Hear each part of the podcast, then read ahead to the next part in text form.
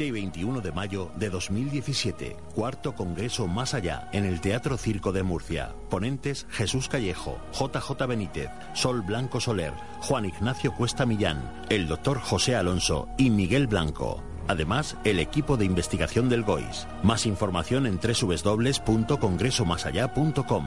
La recaudación íntegra irá destinada a la Asociación de Familiares de Niños con Cáncer de la región de Murcia. Sábado 20 y 21 de mayo. Congreso Más Allá.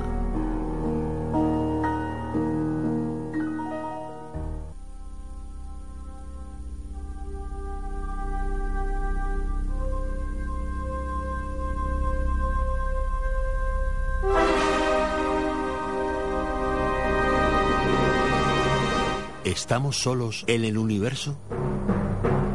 ¿Quiénes son los verdaderos artífices de las pirámides? ¿Hay vida extraterrestre? De ser así, ¿es posible que ya estén entre nosotros?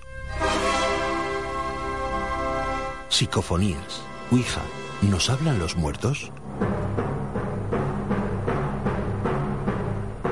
Némesis Radio. Viajando a lo desconocido sobrepasando el horizonte de la conciencia. Némesis Radio, programa dirigido y presentado por Antonio Pérez y José Antonio Martínez. Todos los jueves a las 10 de la noche y los domingos a las 9 en Radio Inter y Radio Intereconomía, región de Murcia. Némesis Radio.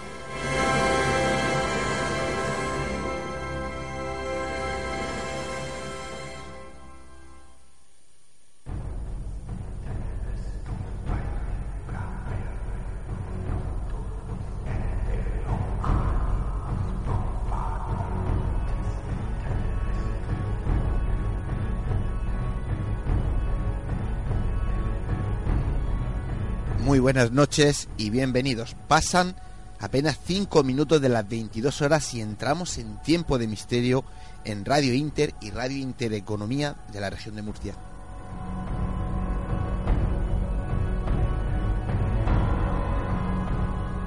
Tenemos por delante una travesía de aproximadamente 115 minutos para compartir y disfrutar con todos vosotros de lo extraño, lo insólito, lo misterioso. Para nosotros es un momento muy especial en el que llenamos de magia estas invisibles ondas de radio. Como siempre, daros las gracias por estar fielmente escuchándonos al otro lado del receptor y también, como no, a los que semanalmente os descarguen nuestros podcasts. Gracias a todos. Una semana más, a los mandos técnicos de control, nuestro particular mago de las ondas, eh, Juan Manuel Segovia. Y ante los micrófonos, vuestros humildes servidores, José Antonio Martínez y quien nos habla, Antonio Pérez. En estos momentos estamos saliendo al aire por Radio Inter 96.8 de la FM en la región de Murcia. Y si queréis escucharnos desde fuera de la región, lo podéis hacer por internet, entrando en la web www.lainter968.es. Deciros que el podcast del programa, pues lo tendréis en breve a vuestra disposición para escucharnos cuando y donde queráis. Y ya sabéis, elegid la plataforma que más os guste para escucharnos, pero no, faltéis, no faltéis a la cita semanal con Nemesis Radio.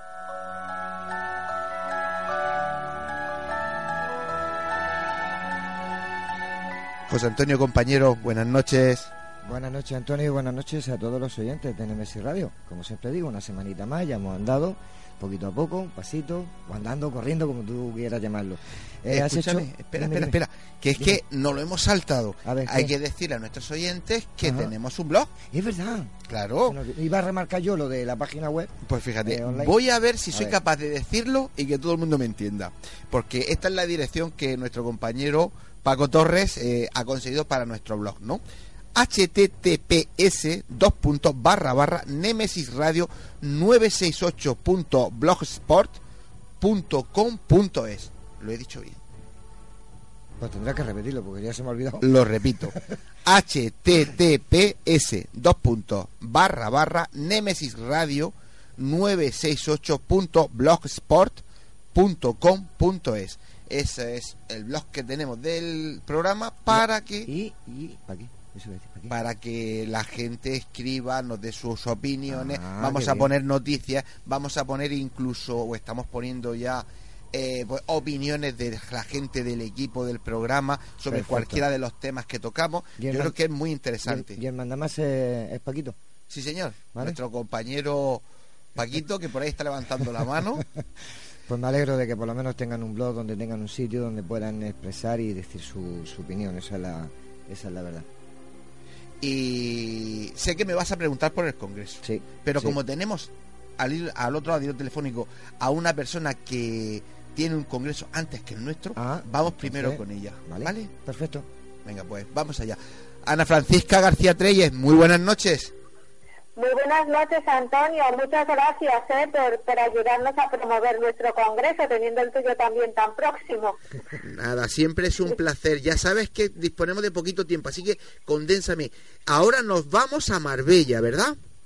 Sí, los días 31 de abril, 1 y 2 de marzo en el Palacio de Congresos y Exposiciones tendremos un congreso que está especializado en espiritualidad y bienestar, con Enrique de Vicente, Marilyn Rosner, mesa con los medios de la mesa redonda con los medios de la escuela de Marilyn y Marilyn que darán mensajes a los asistentes. Y bueno, hay mesa también con temas de misterio y ponencias, pues eso, como resaltar los hermanos Jean Paul y Robert Bebal, que son egiptólogos, y Robert, que es un bestseller mundial. Claro, José Antonio está con los ojos. Es como plato. José Antonio está ojos como plato. Le han, le han nombrado los Baual y ha dicho, wow. Ya está. Wow. Oye, pues, pues seguro que estarán interesados en hablar en vuestro programa o en hacer cualquier cosa con vosotros. Los traeremos, los traeremos, los traeremos seguramente incluso antes de que hagas el de que hagas el congreso y si no pues seguramente muy poco después, pero vamos a intentar tenerlo, sí.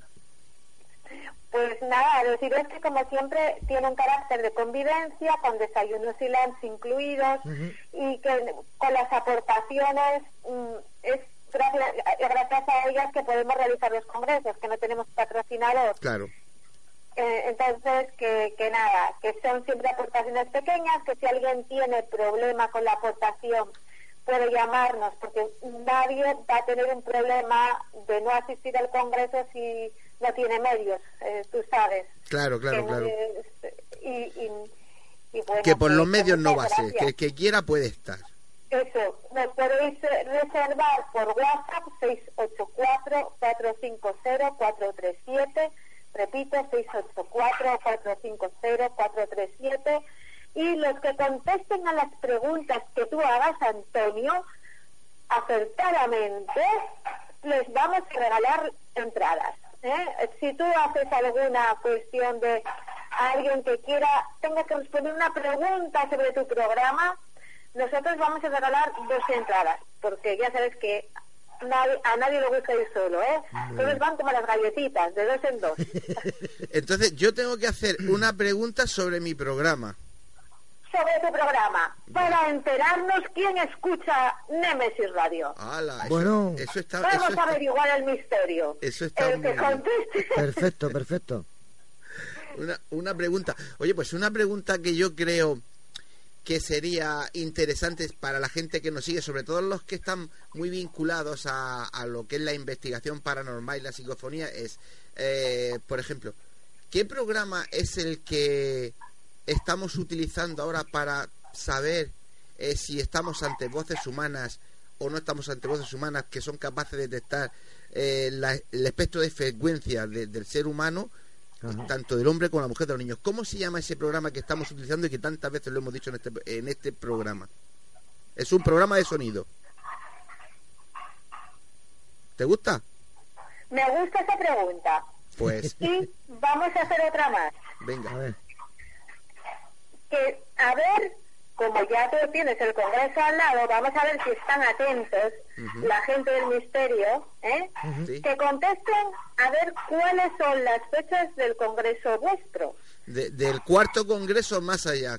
Perfecto. Efectivamente. Esa- Esa, sería la otra. esa- También le regalamos dos entradas y queda una tercera más. Ala, una tercera más, José Antonio, tú. Sí, a ver. ¿Yo? Sí, la pregunta. ¿Quién va al Congreso? También está bien. Claro. ¿Qué, También. qué invitados van al Congreso? Señal de que han escuchado y, y, en fin, y, y no, y no se le ha Pero es que olvidado. habéis hecho vosotros dos unas preguntas muy fáciles. Si hace un momento se ha escuchado la cuña. Ya, pero bueno, pero es que tú también te, tú es que has rebuscado la pregunta, ¿eh? Sí, porque ella me ha dicho algo que tienes que haber escuchado. Digo, bueno, y es un, es un programa de sonido, lo hemos hablado aquí muchas veces, incluso ha habido un poco de debate, ¿no? Es decir, que es un programa de sonido que conoce ya bastante gente vinculada al mundo del misterio. Pues como sea como yo, que no sé ni lo que comí ayer. Pues, eh, Ana, más cosas, venga, que no nos queda tiempo. Pues nada, que reservéis corriendo. Que si tenéis alguna duda, nos llaméis al 684-450-437 o enviar WhatsApp, que tenéis triple programa simultaneado, para que nadie diga, es que esto no me gustaba y no tenía que hacer. Pues vais a tener talleres, conferencias, coloquios, conciertos, mesas redondas, triple programa y hay más de 600 regalos para los asistentes. Todos os vais a ir con un regalito o un perfumito y muchas sorpresas, dicen por aquí. Y Sí, es sí. verdad, os vais a ir con una perfumito, una pulserita. Hay regalos para todos y sorpresas que se van a sortear. Pues Pero La- regalo garantizado, la- regalo garantizado, vamos. La, la fecha es 31 de, mar- de, de marzo. Marzo. De, abri- de marzo. No, no, Uno de- 31 de abril. marzo, 1 y 2 de abril. Sí. Perfecto. Y los regalos son gentiles, gentileza de la Orden de Ayala. ¿eh? Pues, Perfecto. Ana, que como siempre un placer escucharte. Y bueno, vamos a ver si son capaces nuestros oyentes de contestar bien esas tres preguntas y pueden llevarse unas entradas, ¿vale? Pues sí, a ver. Y si, no, y si hoy se contesta una, pues se guardan para, para el programa siguiente. Las vas guardando y vas cambiándola y, y vamos haciendo ese regalito. Perfecto, Ana, pues no nos queda más tiempo. Que muchísimas gracias por estar con nosotros y compartir ese magnífico foro que organizas y en este caso en Marbella. Como siempre, un besico y seguimos en contacto. Un besazo, Antonio. Gracias a ti y a todo tu equipo. Y a María. ¿eh? Espero veros pronto. Muy bien. Chao, chao. Venga, chao, Gracias. hasta Chao, luego. chao.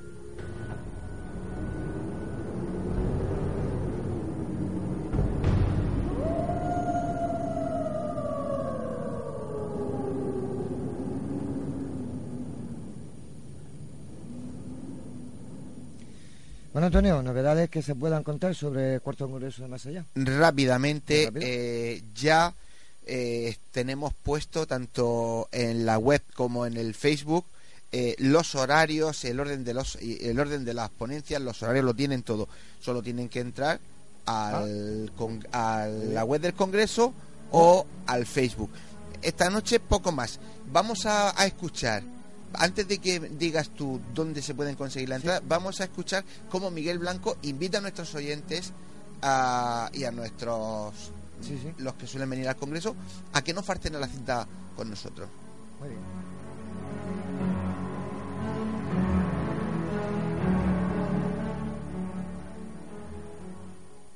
Hola, soy Miguel Blanco y quiero invitarte a un encuentro con lo sobrenatural.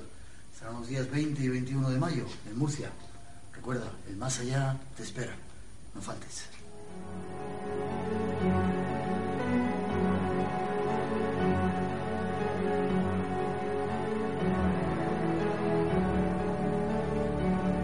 Ahora sí, José Antonio, ¿cómo se pueden conseguir las entradas para este Congreso? Pues tan fácil como entrar en la web del Congreso, www.congresomasallá.com y ahí pueden encontrar pues toda la información. Y para cualquier tipo de duda o información que precises, pues mandar una mail a congresomasallá.conexioncultura.es.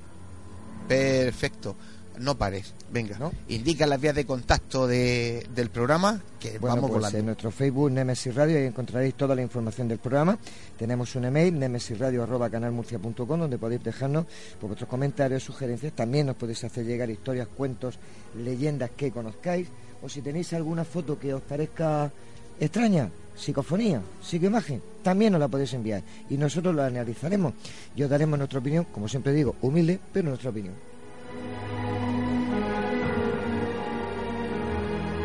Coge aire, coge aire. ¿Tienes ya aire? sí. Venga, Bueno, pues o sea- vamos con una pequeña avanzadilla de los temas de esta noche. Pues hablaremos unos minutos con Ana Francisca, que ya lo hemos hecho, García Treyes, que eso ya está Me ya, lo lo adelantado. Eh, entrevistaremos a al periodista y escritora murciana eh, Cristina Selva.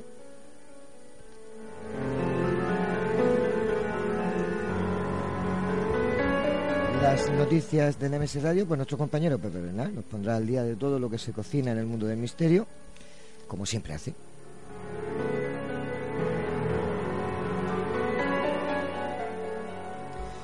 Hablaremos con Alfonso Nieto, eh, primer Congreso Nacional de Parapsicología, Ruta a lo Desconocido.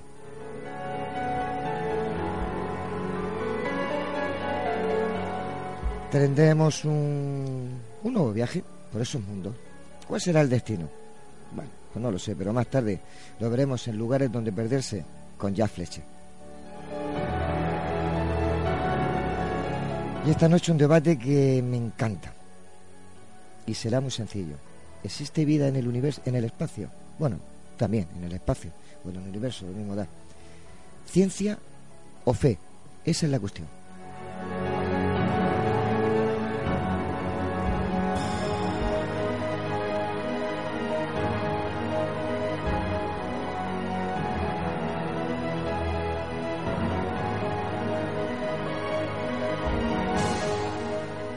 El camino es largo y está a punto de comenzar.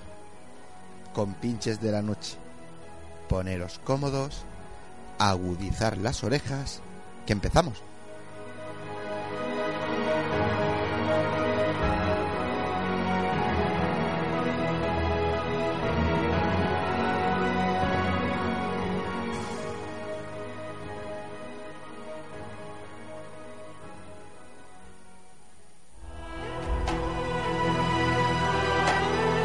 Están escuchando Némesis Radio con Antonio Pérez y José Antonio Martínez.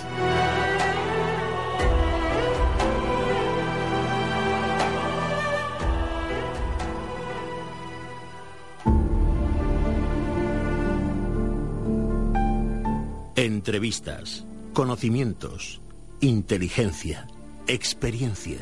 Iniciamos la entrevista de la semana.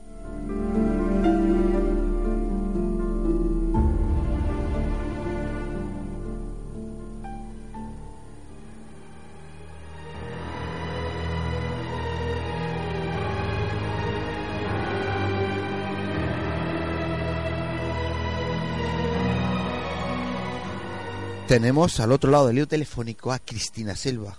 Es periodista y escritora murciana. Ha trabajado en todo tipo de medios de comunicación regionales y nacionales, prensa escrita, radio y televisión. Ha sido responsable de comunicación de la comunidad autónoma y en la delegación del gobierno de Murcia. Especializada desde hace años en el gabinete de comunicación. Es autora, aparte de otras muchas cosas, de tres novelas sería desde el, desde el mar, eh, que fue finalista del premio Nostromo, Corazón de acantilado, esta parece que va sobre los malos tratos domésticos, y Base Kiss, Amores de verano. Y, José Antonio me mira y me dice, ¿qué pinta esta, esta, esta señora, esta periodista, en un programa como el nuestro? Pues eh, vamos a hablar de ella precisamente de su última criatura, de su, su última creación, crudo, eh, titulada Crudos, Sucios y Sangrientos. Eso ya me parece. Un libro de relatos impactantes, ingeniosos y sobre todo, sobre todo, sobre todo, terroríficos. Lo ha escrito conjuntamente con Antonio Marcelo Beltrán y vamos a que ella nos desgrane un poquito, pues cómo surgió el hacer este tipo de libro, porque yo a Cristina la conozco desde hace años. Cristina, buenas noches. Hola, muy buenas, Antonio. Buenas noches, Cristina. Muy, buenas. muy buenas y muy bienvenida a este programa Nemesis Radio que nos encanta tener gente de Murcia y gente que tenga cosas que contar y tú siempre las tienes. Y la pregunta la hacía así muy por encima encima mirando a mi compañero José Antonio, porque yo sé que tú el mundo del misterio lo has tocado sobre todo cuando trabajabas en televisión y tal, pero muy periodísticamente. ¿Cómo se te ocurre meterte en un tinglado como este libro? Bueno, la verdad es que me lo pregunta mucha gente porque realmente, sobre todo, es un cambio, un cambio radical de género, porque, bueno, cuando has dicho los títulos de las otras novelas, yo estaba diciendo, madre mía, ¿cómo se me ha ocurrido, no? Pues claro, yo soy escritora de novela romántica y, y, bueno, pues, ¿y cómo ha surgido Crudos, Sucios, Sangrientos? Pues mira, la verdad es muy sencillo. Eso no, no, ha sido un cambio radical de repente, ¿no? Sino que era algo que, que ya estaba latente en mí, siempre me ha, bueno, pues me ha atraído mucho pues todo lo, lo paranormal, eh, los alienígenas, los fantasmas y, y la sangre.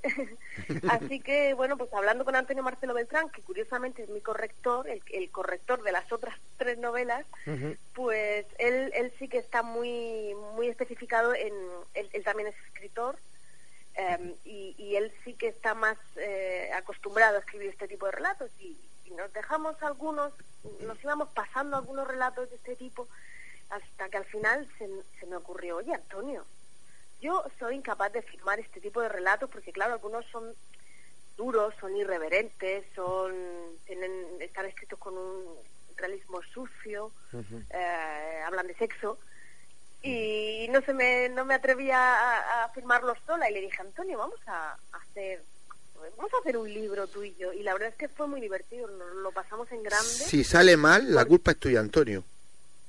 Sí sí efectivamente es que esa es la idea. Oye pues, Cristina bueno, una duda. sí.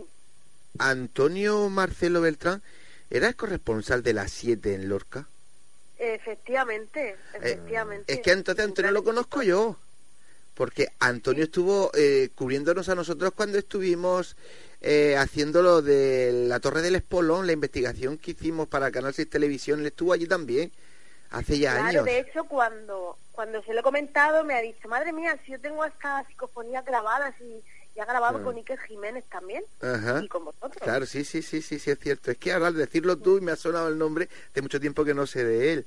Bueno, sigue contándonos. Eh, tampoco es cuestión de que nos desveles el libro, pero tiene diferentes capítulos, como bien has dicho, en el que hay vampiros, asesinos, sicarios, psicópatas. Eh, cuéntanos un poquito de alguna de esas historias que le pongamos a la gente en los pelicos así de punta y que tengan ansia y ganas de comprar el libro. Bueno, en realidad son 26 relatos diferentes que, que, que digamos que, que, que tienen una, una lectura individual cada uno de ellos. Uh, pues no sé, mira, si quieres podemos empezar por el primero. El primero es muy curioso porque, bueno, es una, eh, un, un relato futurista en el que hay una especie de reloj eh, que va marcando las muertes violentas. Uh -huh. eh, esto en el fondo era para concienciar a la sociedad de cada muerte que se producía, eh, pues una muerte violenta. Pero eh, al final, pues como, como terminamos, casi siempre el ser humano, pues terminamos frivolizando y la gente está a la espera de a ver cuándo se produce eh, 900.000, 900, o sea, el, la muerte un millón. Yeah. ¿no? Y bueno, el relato pues va un poco eh, en torno a, a eso. Pero son relatos súper diferentes entre sí, aunque hay conexiones entre ellos de personajes y de algunas historias comunes, pero ya te digo, este va, este es un relato futurista, pero otro es de vampiros, otro es de zombies. ¿Y, y cómo uh, os inspiráis para conseguir esto? ¿Os basáis en algunos en hechos reales, en leyendas, en cuentos? Eh, yo te puedo hablar por mí, por Antonio no lo sé, claro. pero por el tipo de relatos que escribe, mmm, a ver, son, son bastante fantasiosos. Uh -huh. Ver, puede que haya alguno más que sí que, bueno, pues sobre todo pues los, los de espíritus, los de fantasmas, sí que puede eh, habernos inspirado algo, pero en general son, son es, es, ficción totalmente. ¿Y los tuyos? Eh, los míos sí que, sí que te digo que son absolutamente ficción y que no se han basado en nada, aunque mi subconsciente igual me haya dictado algo por ahí. Yo siempre, bueno, siempre me he visto muy atraída, sobre todo por, por lo claro, paranormal. ¿no? Lo digo por eso, porque nosotros nos conocimos hace muchos años, en siete, eh, porque tú trabajabas y yo iba, creo que eh, estuve contigo en un programa que lo llevaba Marisi, no me acuerdo cómo, que era Ven y Cuéntame o algo así, ¿te acuerdas? Yo estuve en producción. Sí, en, tú estabas en, en producción. un solo programa y no, no fue. Bueno, pues la cuestión es que yo contacté contigo o tú conmigo por, por, por, por Pedro Amorós, ¿verdad? Uh -huh. Pues sí, vamos, no lo sé. ah, bueno, No vale, no te acuerdas. Bien, y yo te lo, te lo preguntaba precisamente porque, eh, digo, si estabas en contacto con Pedro y conocías un poco el trabajo que nosotros hacíamos dentro de las seis investigaciones, pues lógicamente, al conocer casos, pues te es más fácil poder crear personajes y crear historias. Por eso lo decía, porque lógicamente tienes que haber tocado de alguna manera el mundo del misterio, el mundo paranormal, porque si no, por mucha imaginación que uno tenga, hay detalles que se le escaparían seguro. Bueno, sí. mm, De todas formas, yo soy de las que de, de las que les tengo bastante respeto y bastante miedo eh, a, lo que no entiendo, a lo que no, no comprendo y creo en ello. Y, y bueno, también te digo que, que yo soy incapaz. Por ejemplo, el otro día Antonio Beltrán, cuando me dijo que tenía una psicofonía, le dije, cuéntame de qué va, pero por favor no me la pongas nunca, porque me da verdadero terror. Y bueno, en el subconsciente está ese terror, pero yo ya te digo que mis historias sí que son, son fantasía, aunque obviamente siempre bebes de, de, de la realidad y de tu propia realidad, claro. Pues eh, Cristina, cuéntame si puedes por encima encima, por ejemplo, eh, hablabais de extraterrestres o esta noche vamos a tocar en el debate si hay vida fuera de, de nuestro si- de, de, de la Tierra, ¿no? Eh, algunas pinceladas de, de algunos de los casos que hayáis tocado, que habéis puesto en, en el libro de extraterrestres. Mm, vamos a ver, eh, los extraterrestres que hay en este libro, bueno, hay varios, ¿no? Hay varios relatos de extraterrestres, pero concretamente te voy a hablar de los aracnos, porque los aracnos son una creación absolutamente genial de Antonio Beltrán, eh, que tiene, él tiene publicado ya un libro so- que se llama La Guerra de las Arañas, que Ujú. se basa en la mayoría de los relatos en, pues, eh, en un extraterrestre que él ha creado, que viene, que invade el mundo y que tiene a la humanidad pues sometida de una determinada manera.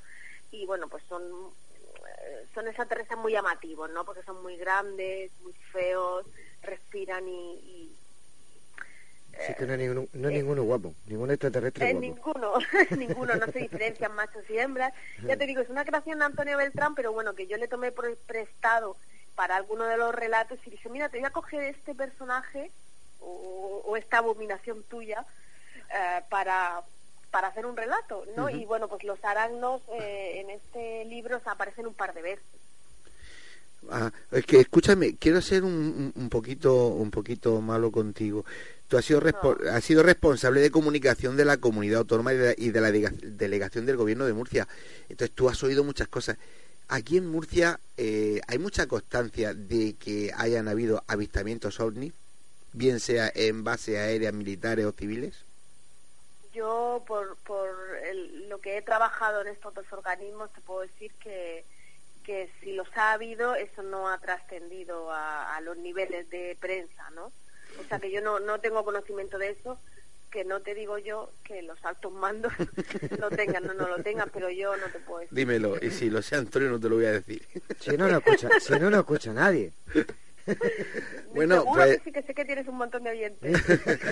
bueno, y ahora te voy a hacer otra pregunta. Esta noche vamos a tocar si, si, eh, si es fe o es ciencia la posibilidad de que haya vida fuera de nuestro planeta, incluso que en un momento dado hayan venido, puedan venir o estén aquí.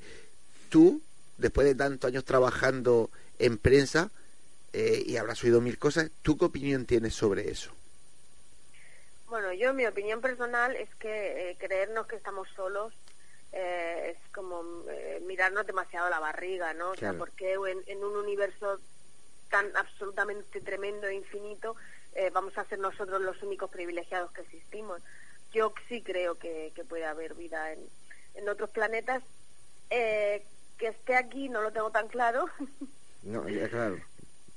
¿Sabes? No, eh, ahí ya no te, vamos, yo no pondría la mano en el fuego, pero ¿por qué no?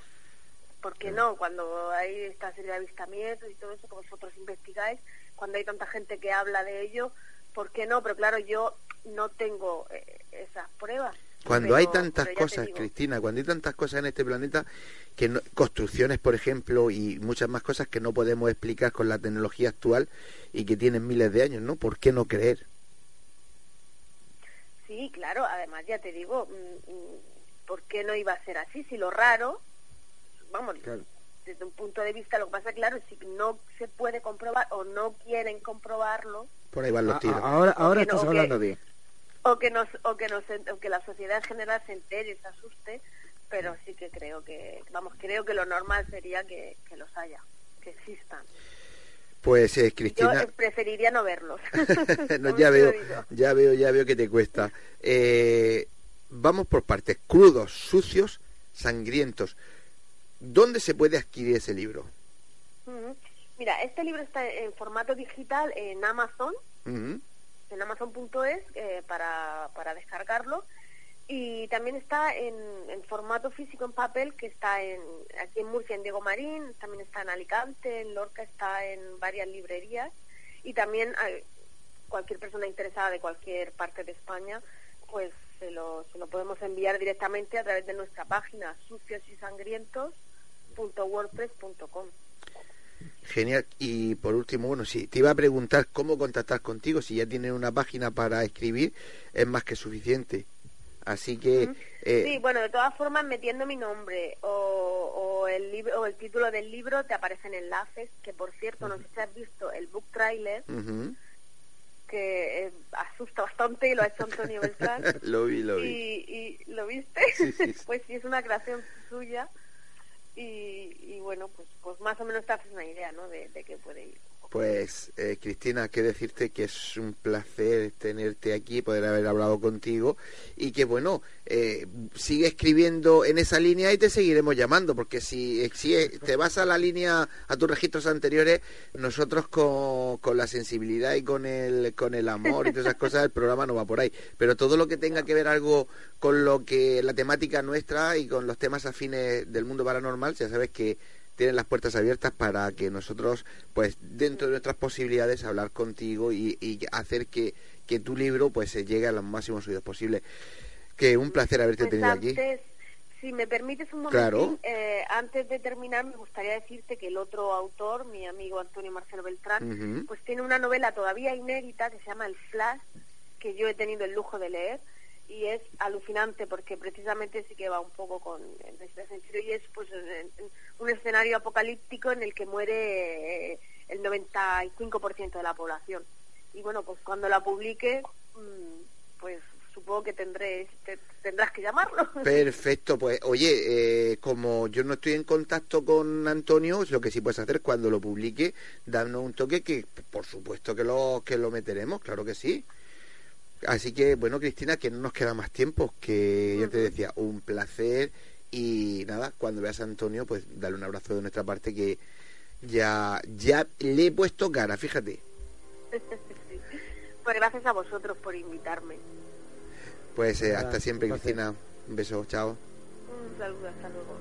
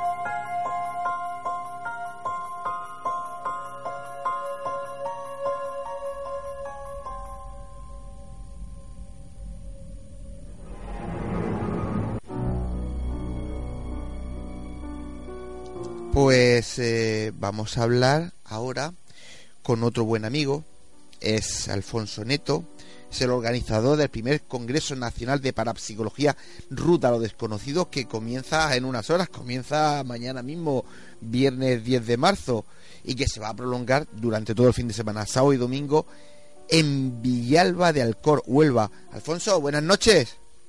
Buenas noches, Antonio, ¿qué tal?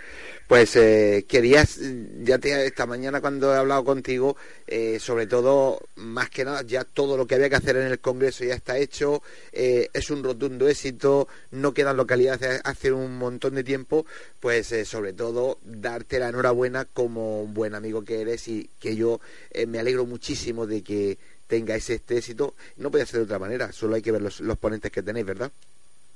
Claro que sí. De nada, daros las gracias a vosotros, Neves y Radio, que hagáis también eco de, de esta noticia. Y sobre todo las gracias es para todas y cada una de esas personas que han contribuido con la ayuda de la compra de su localidad en este congreso y han hecho posible que este congreso salga adelante.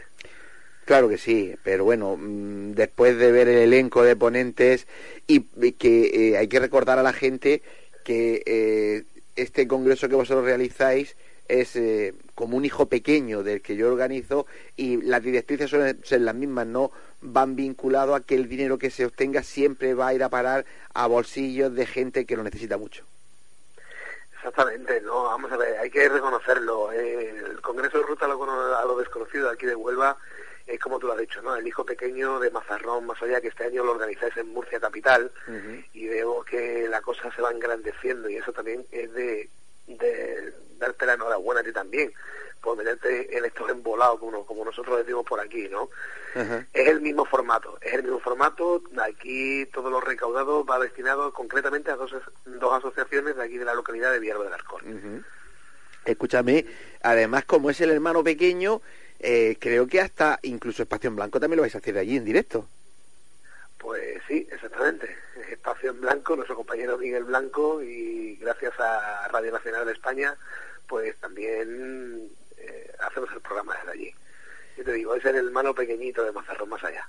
Bueno, pues eh, que, ya ha nacido, pues que tenga salud y a ver si tenemos suerte y los hermanos van creciendo. A mí me encantaría que dentro de unos años, pues eh, el nuestro estuviese consolidado en la capital, eh, aquí en Murcia, con un número de, de, de oyentes eh, lo suficiente como para de verdad poder dar dinero a la gente que, que, lo necesita y que vosotros eh, sigáis a rebufo nuestro y que por supuesto crezca porque realmente nosotros no nos hacemos la competencia ni coincidimos en fecha y no sé exactamente cuánta distancia pero de Huelva a Murcia hay un tiro, ¿sabes?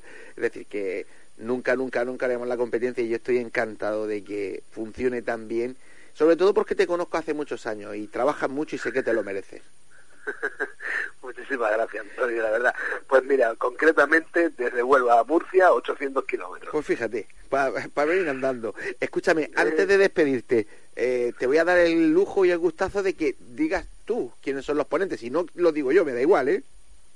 Pues mira, pues en esta primera edición de, de nuestro congreso, pues tenemos la participación de nuestro compañero Pedro Amorós, Ajá. Jesús Callejo, Miguel Blanco, Yuse Gijarro, Marta Envid, eh, Paco Vara, Enrique Ramos del Instituto Monroe y tenemos también la participación de Fran Contreras.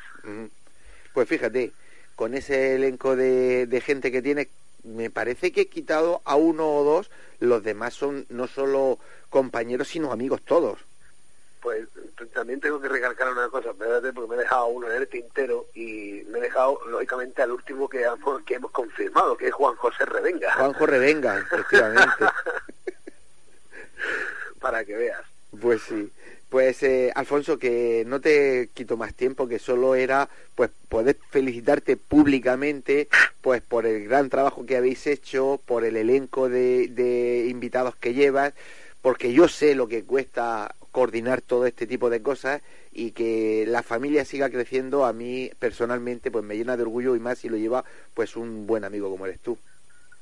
La verdad que tenemos que daros muchísimas gracias a todos vosotros, al programa de Nemesis Radio, a ti personalmente, Antonio, que la verdad mm, agradezco que, que, te, que te preocuparas también por este congreso y lo sé de buena tinta por la amistad que ya nos une desde hace cada uno de tus oyentes que podemos compartir con ellos lógicamente de que este congreso ha nacido y que en futuras ediciones a lo mejor pues nos podemos ver aquí en la provincia de Huelva. Pues claro que sí, si no pues nos veremos en Murcia, no hay ningún problema. Eh, claro, sí. Alfonso, de verdad que eh, para mañana y todo el fin de semana pues eh, toda la suerte del mundo, que todo salga perfecto y como yo siempre digo, eh, y tú lo sabes, eh, es el momento ya de que se quiten los nervios, de disfrutar. Así que disfruta mucho y nada, saluda a todo el elenco de, de ponentes que tienes, que son grandes amigos también de mi parte. Un abrazo, compañero. Un abrazo y gracias. Nada, a ti, hasta luego. Buenas noches. buenas noches.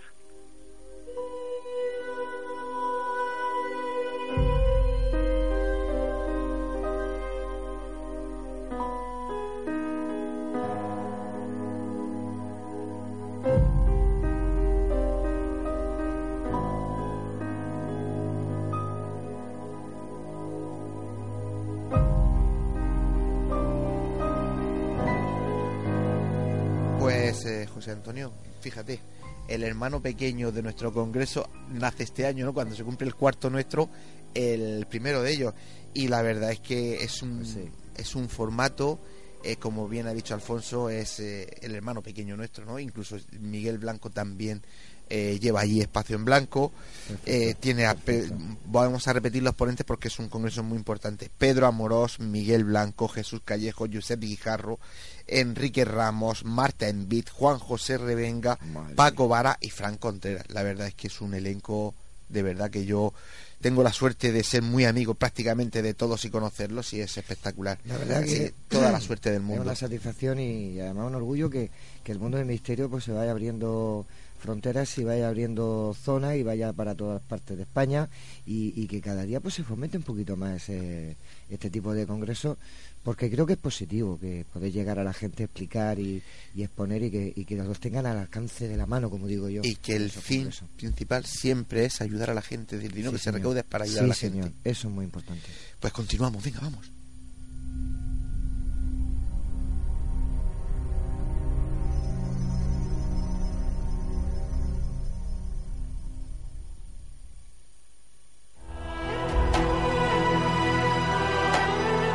Están escuchando Némesis Radio con Antonio Pérez y José Antonio Martínez.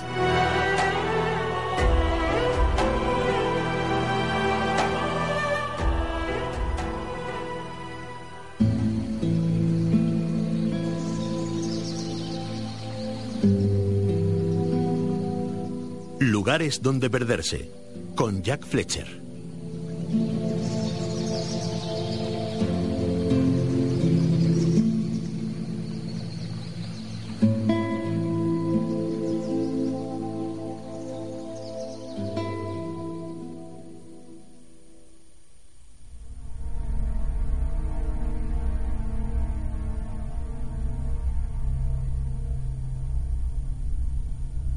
Bueno, pues eh, tenemos a nuestro compañero ya Flecha al otro lado del lío telefónico. Y José Antonio, tú preguntabas, ¿dónde vamos esta noche? No, pues, que, pues que nos lo diga el señor Fletcher. Buenas noches, compañero. Buenas noches, amigos. ¿Cómo va todo? Hola, ya, ¿cómo estás? Muy bien. Oye, caer más tarde, ¿eh? Sí, Mira que soy. Pero tú tienes preparada ya la cantimplora, el, los, pies, los, los y todo eso para o no? Yo hace ya mucho tiempo lo tengo preparado, pero bueno, ahora estoy aquí de secano. bueno, hombre. si estás en Valencia no estás de secano, que tienes el mar ahí mismo, macho. Bueno, pero de secano, de secano. Bueno, cuéntanos dónde nos llevas esta noche y no te quejes más. Últimamente eh, te voy a poner Jacker que jinga. Pues, pues, pues, pues, sí, pues, sí. Tú quéjate, quéjate, quéjate. Eso, que te vamos a bajar el sueldo. ¿Dónde vamos esta noche? Pues vamos, creo, si no recuerdo mal, a una segunda parte, ¿no? Ajá, sí. que tú te, tú te acordabas, ¿eh? Ah, pues, pues menos mal que me he acordado, no, yo con sí, la memoria no, que yo tengo... No, no, yo sí me acordaba, porque nos ibas a llevar eh, ahí en aquella montaña donde nos quedamos... A, a, visitar a uno de los grupos que se hacían por allí, de los que para ti eran de los más especiales, ¿verdad? Efectivamente, eh, volvemos al sorte en Venezuela Y vamos a la segunda parte que creo que es más, más destacada que la primera, más interesante o por lo menos más llamativa, ¿no? Eh, bueno, pues no recuerdo exactamente dónde nos quedamos. Pues nos eh, quedamos cuando llegas allá a la montaña y bueno, ahí en medio de la selva empiezas a descubrir que según para hacia qué dirección escojas, tienes diferentes grupos de, de gente que están haciendo pues diferentes cosas. En efecto. Bueno, pues como, como os comenté en, en la parte número uno, eh, yo lo que quería era conocer la parte alta de la, de la montaña, donde se producen los, los rituales Congo, los rituales más, eh, más salvajes, más eh, eh, de- los de magia negra, que son los que a mí me interesaban realmente, ¿no? Porque además son muy de- son desconocidos, sea, prácticamente no hay nada escrito sobre el sobre el asunto, entonces yo lo quería conocer. O sea, eh, yo me encontré con varios paleros, los paleros son pues los, eh, los eh, hechiceros del lugar, que me desaconsejaban subir a la zona porque era peligroso. Pero yo insistí, insistí. Bueno, para, para ir a la zona de- del sorte, no recuerdo si lo comenté en la, la vez anterior, yo tenía que ir con, con gente, con, con unas, unas brujas, entre comillas lo de brujas, eh, porque sin ellas yo ahí no entro, o sea, o mejor, entro pero no salgo. Entonces, eh, gracias a su ayuda, pues logré estar en el lugar, ¿no? Pero yo quería ir a la parte más bruta. Bueno, pues cuando lo conseguí, ellos me hicieron una serie de, de limpias y de, me, me dieron unos, lo, lo que ellos llaman unos paquetes, Sí. que es una, una especie de, pues de, de escapularios, eh, eh, me hicieron una- unas, eh, unas fumadas de, de tabaco con, con colonia, en fin, una serie de protecciones para yo poder subir al, al sitio donde... ¿Tabaco con colonia? Sí, sí, sí, ahí, ahí pasan estas cosas.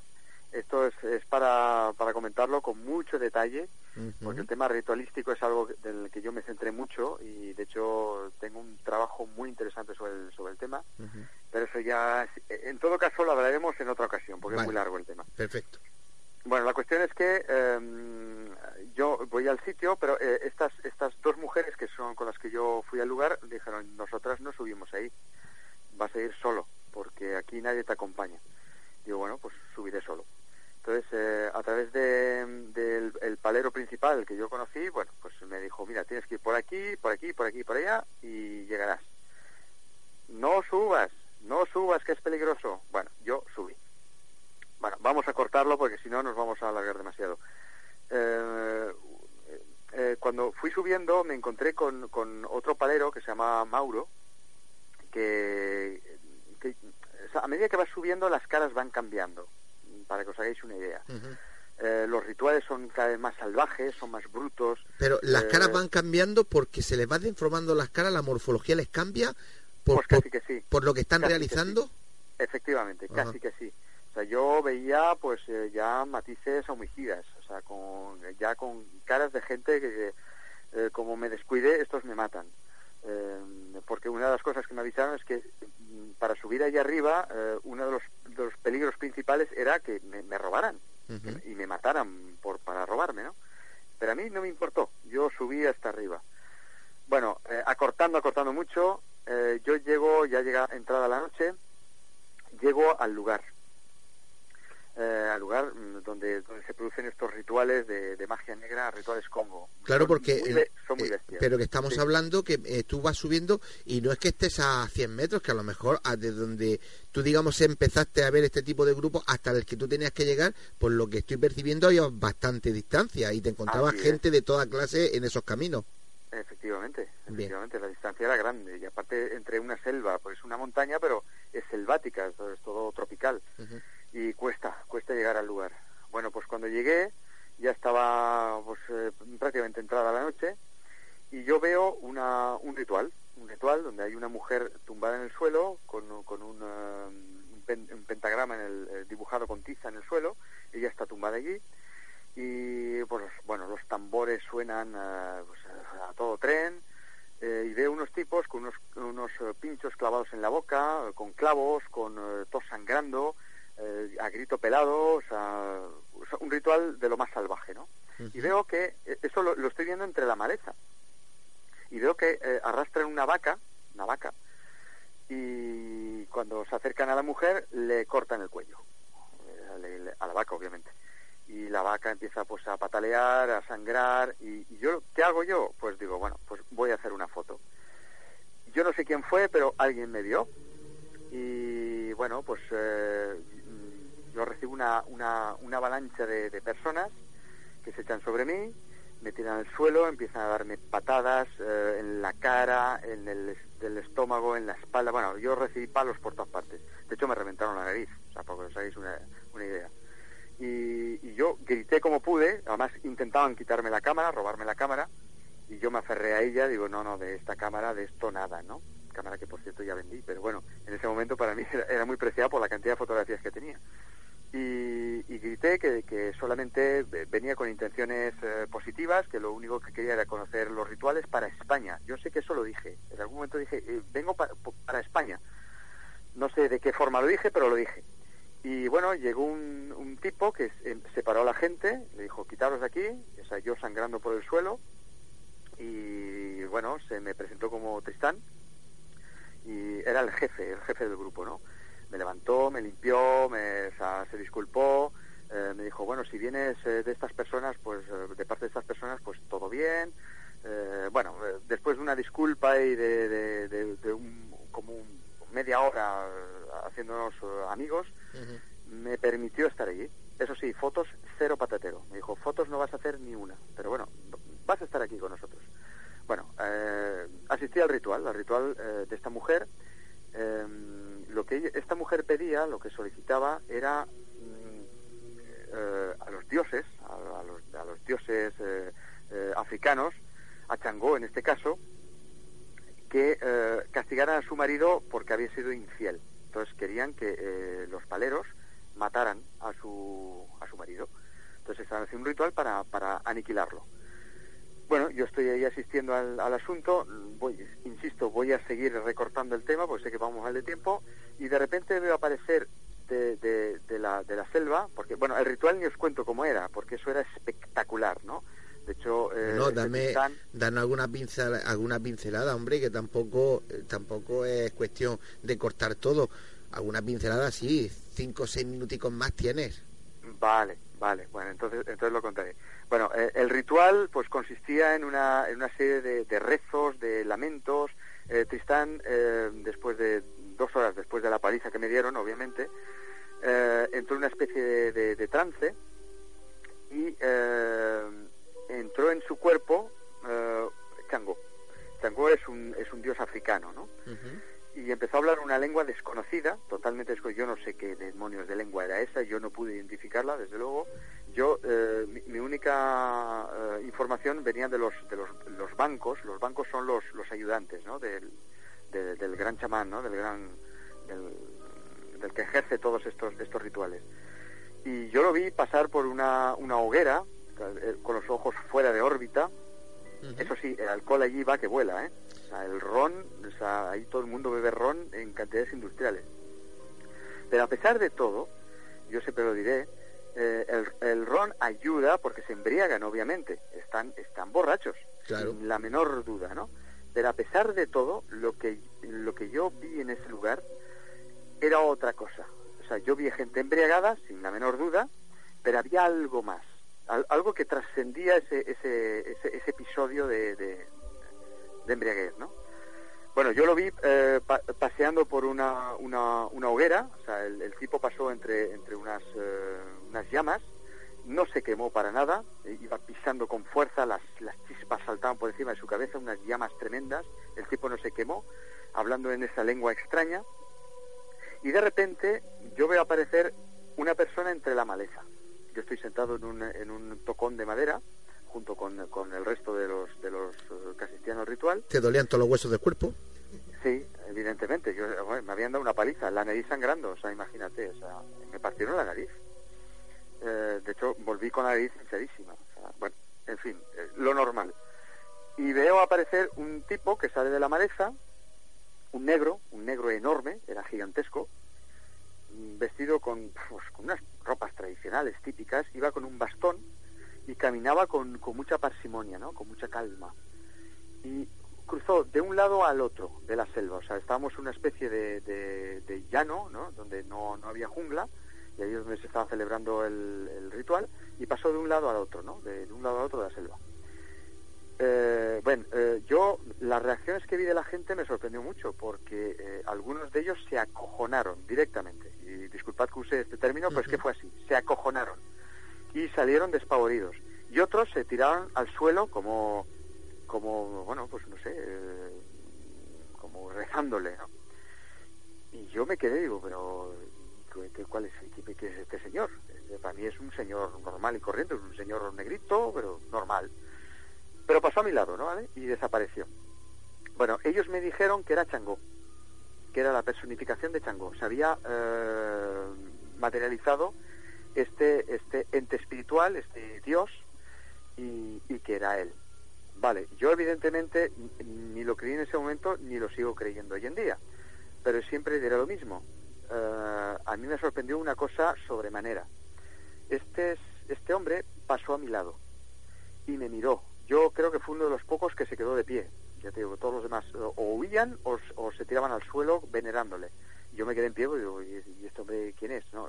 Ni, siquiera en pie, yo estaba sentado, ¿no? Eh, y al pasar a mi lado me miró. Lo que yo vi en esa mirada eh, no, no lo sé ni expresar hoy en día, pero que fue raro, fue raro. Percibí algo, mm, yo no sé qué fue. ¿Miedo? Miedo desde luego, miedo desde luego. Y vosotros me conocéis, yo no me asusto fácilmente y menos en estas situaciones, porque voy totalmente mentalizado. Pero sentí miedo, sin duda sentí miedo. Pero lo que yo vi en el fondo de su mirada fue, mm, mm, lo voy a decir, extrahumano totalmente extrahumano. No me preguntéis qué es exactamente porque no sé responderos. Nunca he sabido responder esto. A ver, será, será como una mirada con, la que tú nunca te has cruzado. Es decir, ese tipo de mirada tú nunca la has visto en ningún ser humano. Jamás, jamás en la vida. Nunca. Y mira, he visto gente haciendo cosas raras y en situaciones muy extrañas. Pero esta mirada solo la vi en este momento. Entonces, en el sorte, en la parte alta de la montaña. Jack, Jack, Sí, sí, sí, te escucho. Ah, vale. Entonces, tan normal, tan normal no era el, negrito, ¿eh? ¿eh? Tan normal no era, evidentemente que no. Lo que pasa es que, claro, de ahí a afirmar que este era Changó... Sí, hay un gran, un gran trecho, pero pero creo que si todos echaron a correr, otros se agacharon y, y tú la mirada que te echó no es tan, tan normal, algo de verdad tiene que haber, digo yo. Pues algo hay, algo hay sin duda. Lo que pasa es que no sé decirte qué. no sé decirte qué. Yo, desde luego, hoy por hoy me preguntan, ¿fue Changó? Y hombre, pues yo creo que no. Pero que, que, el tipo era un tipo extraño, sin la menor duda. Oye, sin la menor duda, porque a mí me, me, me, electrificó, ¿no? Me dejó de piedra. Y cuando él pasó por el lado tuyo, te miró y siguió hacia adelante, ¿hacia dónde fue? ¿Qué hizo? Desapareció en el lado opuesto de la selva. Y ya no lo volvió a aparecer más, nada más, ¿no? Ya no, lo volví a ver más. No lo ha vuelto a ver, allí no lo, no lo viste, volviste a ver por ningún sitio. No, no, no. Qué fuerte. ¿Y qué sucedió cuando él pasó? Todo el mundo se agacha, salen corriendo, pero después, ¿qué pasó? Pues el, el ritual continúa. Eh, Tristán, que es el, eh, era el, jefe, o sea, el que, el que organizaba todo, todo el tinglado, continuó con el ritual. La mujer, ah, por cierto, eso no le he contado cuando, eh, cuando este negro pasó eh, junto a la mujer, se agachó y le, le, tocó en la frente. Esa mujer yo la vi estática en, bueno, ¿qué estaría yo? Un par de horas después de la paliza que me dieron. Eh, yo vi a esa mujer dos horas totalmente estática en el suelo, sin moverse. Cuando este, este, este sujeto le, la tocó en, la frente, empezó a convulsionar. Y estuvo bastante rato convulsionando. O sea, estuvo como unos 15 minutos. después ya cesó eh, ese Tristán continuó con, con, su ritual hasta que al final la mujer se levantó muy agradecida. Este le dijo, no te preocupes que tu marido le quedan cuatro días, va a palmar. Eh, y a ti no te va a pasar nada porque va a ser todo, va a morir de, de, forma mágica. O sea, no, tú no vas a tener que accionar ningún gatillo ni nada de esto. O sea, va a morir. Eh, una de las advertencias que a mí me hicieron antes de subir eh, fue esta. Dice, como tú les caigas, les caigas mal a estos de arriba, a, ti te puede caer una maldición y palmar, o sea, vas a vomitar durante semanas sangre, eso fue lo que me dijeron, y morirás. Pero a pesar de todo quise conocerlo, ¿no? Nunca me pasó esto porque les caí bien, afortunadamente, a pesar de la paliza, Y, bueno, el ritual continuó eh, hasta que esta mujer, ya digo, se levantó agradecida eh, y se fue.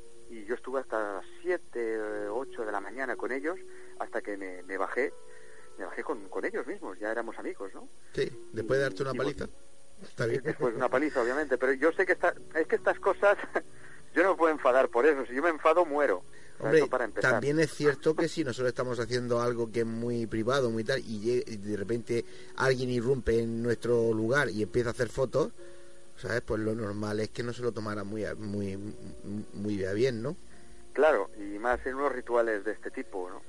Pero eh, la paliza que me dieron no fue no fue pequeña. No ¿eh? fue pequeña. Compañero, os lo digo, no fue pequeña. Hoy no te puedes quejar, ¿verdad? Eh, ¿De quejar de qué? ¿De, tiempo? estoy vivo o de, tiempo, que me ha dado? De, tiempo, de tiempo. De tiempo. Hoy, hoy, has pasado tres aldeas, tres pueblos y dos ciudades. Esos amigos, esos amigos que tienes en Facebook que tú los mandas a que nos critiquen porque tenemos poco tiempo, hoy no podrán hablar. bueno, fuera bromas, que como siempre es un placer escucharte y la semana que viene más pues eh, os llevaré a un sitio más tranquilo, ¿va? Más, calmo. Sí, por lo menos que no te peguen. Que no, no, yo si te pegan una paliza a ti y no a mí, a mí me gusta. Qué bueno. Este, este es que es malo. Que como siempre un placer escucharte, compañero. Buenas noches. Igualmente, amigos. Chao, chao. Hasta luego, chao, chao. Venga, un abrazo, hasta luego, chao, chao.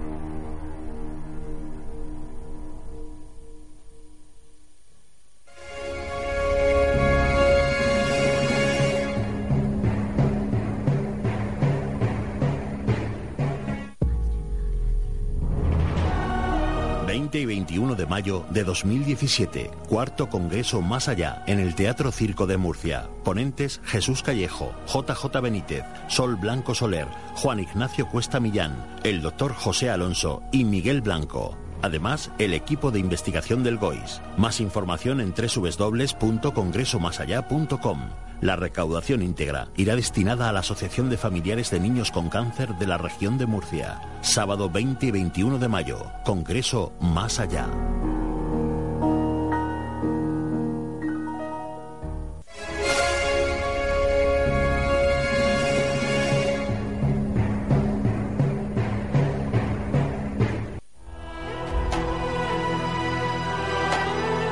Están escuchando Némesis Radio con Antonio Pérez y José Antonio Martínez.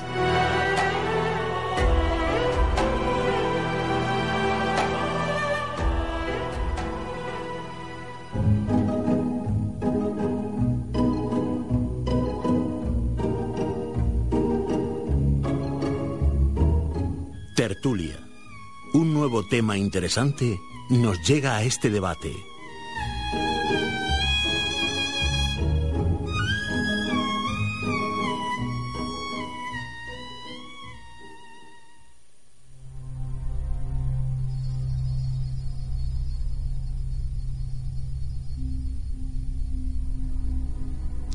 Pues en tiempo de debate. Y esta noche tenemos otro tema de estos que, como dice en mi pueblo, rasca y peina. Eh, que hemos titulado Ciencia o Fe. Bueno, José Antonio le daba otro título. Sí, no, no, no, está bien. Ciencia o Fe, existe vida en el espacio. Yo, y yo me pregunto, ¿quién tiene más fe, el creyente o el científico? Seguramente más de uno dirá que estoy diciendo una, una verdadera barbaridad. Pero ver a nuestros oyentes como es menos barbaridad de lo que parece cuando escuchen todo lo que tienen que decir los contertulios que tenemos aquí esta noche. ¿Verdad, José Antonio? Pues así es. Vamos a oír esa intro, como siempre digo, pero ahora después presentaré a los compañeros. La verdad que el tema se las trae. ¿Existe vida en el espacio? Eh, ¿Ciencia o fe? Porque la ciencia va por un camino y los que tenemos fe y somos eh, ilusionados o tenemos esa ilusión de que no es que estemos solos, sino que también están aquí, pues eh, vamos por otro camino. Vamos a oír la intro y después de la intro presentaré a los compañeros que ya están aquí, unos con más papeles y otros con menos papeles. Adelante.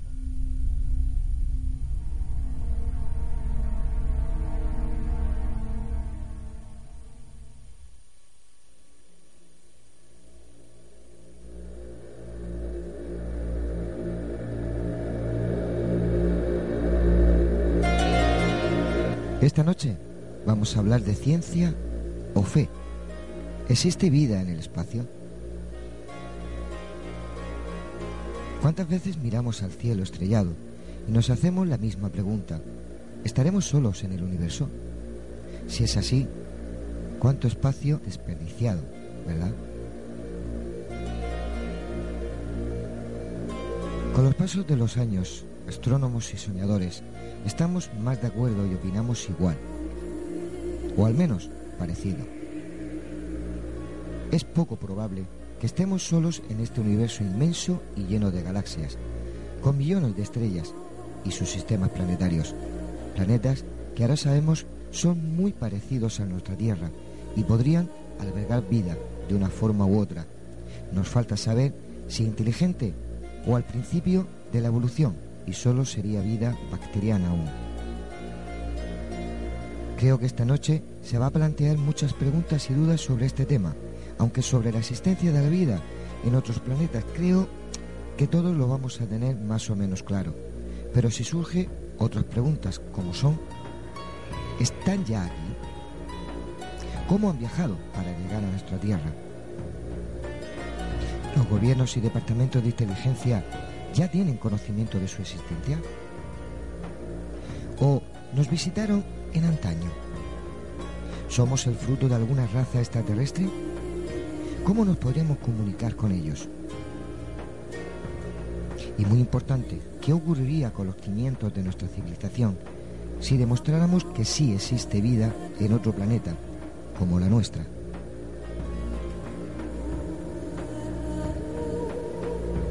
También están los detractores que dicen y exponen sus teorías de por qué no es posible que ya estén aquí. Son varios los motivos que sustentan sus razonamientos. Uno, por el tiempo, que se cree vida simultáneamente como la de la Tierra. O por el espacio, por la inmensidad y distancia entre las estrellas. También de poder y tener la capacidad de poder comunicarnos con otra civilización igual o superior a la nuestra. Fe o ciencia. Yo creo que los unos no pueden andar este camino sin los otros. Ni la ciencia tiene que ser tan ciega y negar todo lo que no se puede tocar y palpar. Y los que tienen fe en que ya están aquí, tener paciencia con la ciencia, puesto que ellos tienen que comprobar y verificar para creer. Aunque en este momento no tengamos las medidas ni la tecnología para verificarlo. Solo os digo una cosa. Paciencia, hermanos, de la paraciencia y de la fe. Todo llegará a su tiempo y el tiempo pondrá a cada uno en su lugar. Pero ya saben, amigos oyentes, son ustedes, después de oír a todos y cada uno de los contertulios de esta noche, los que tienen que sacar sus propias conclusiones.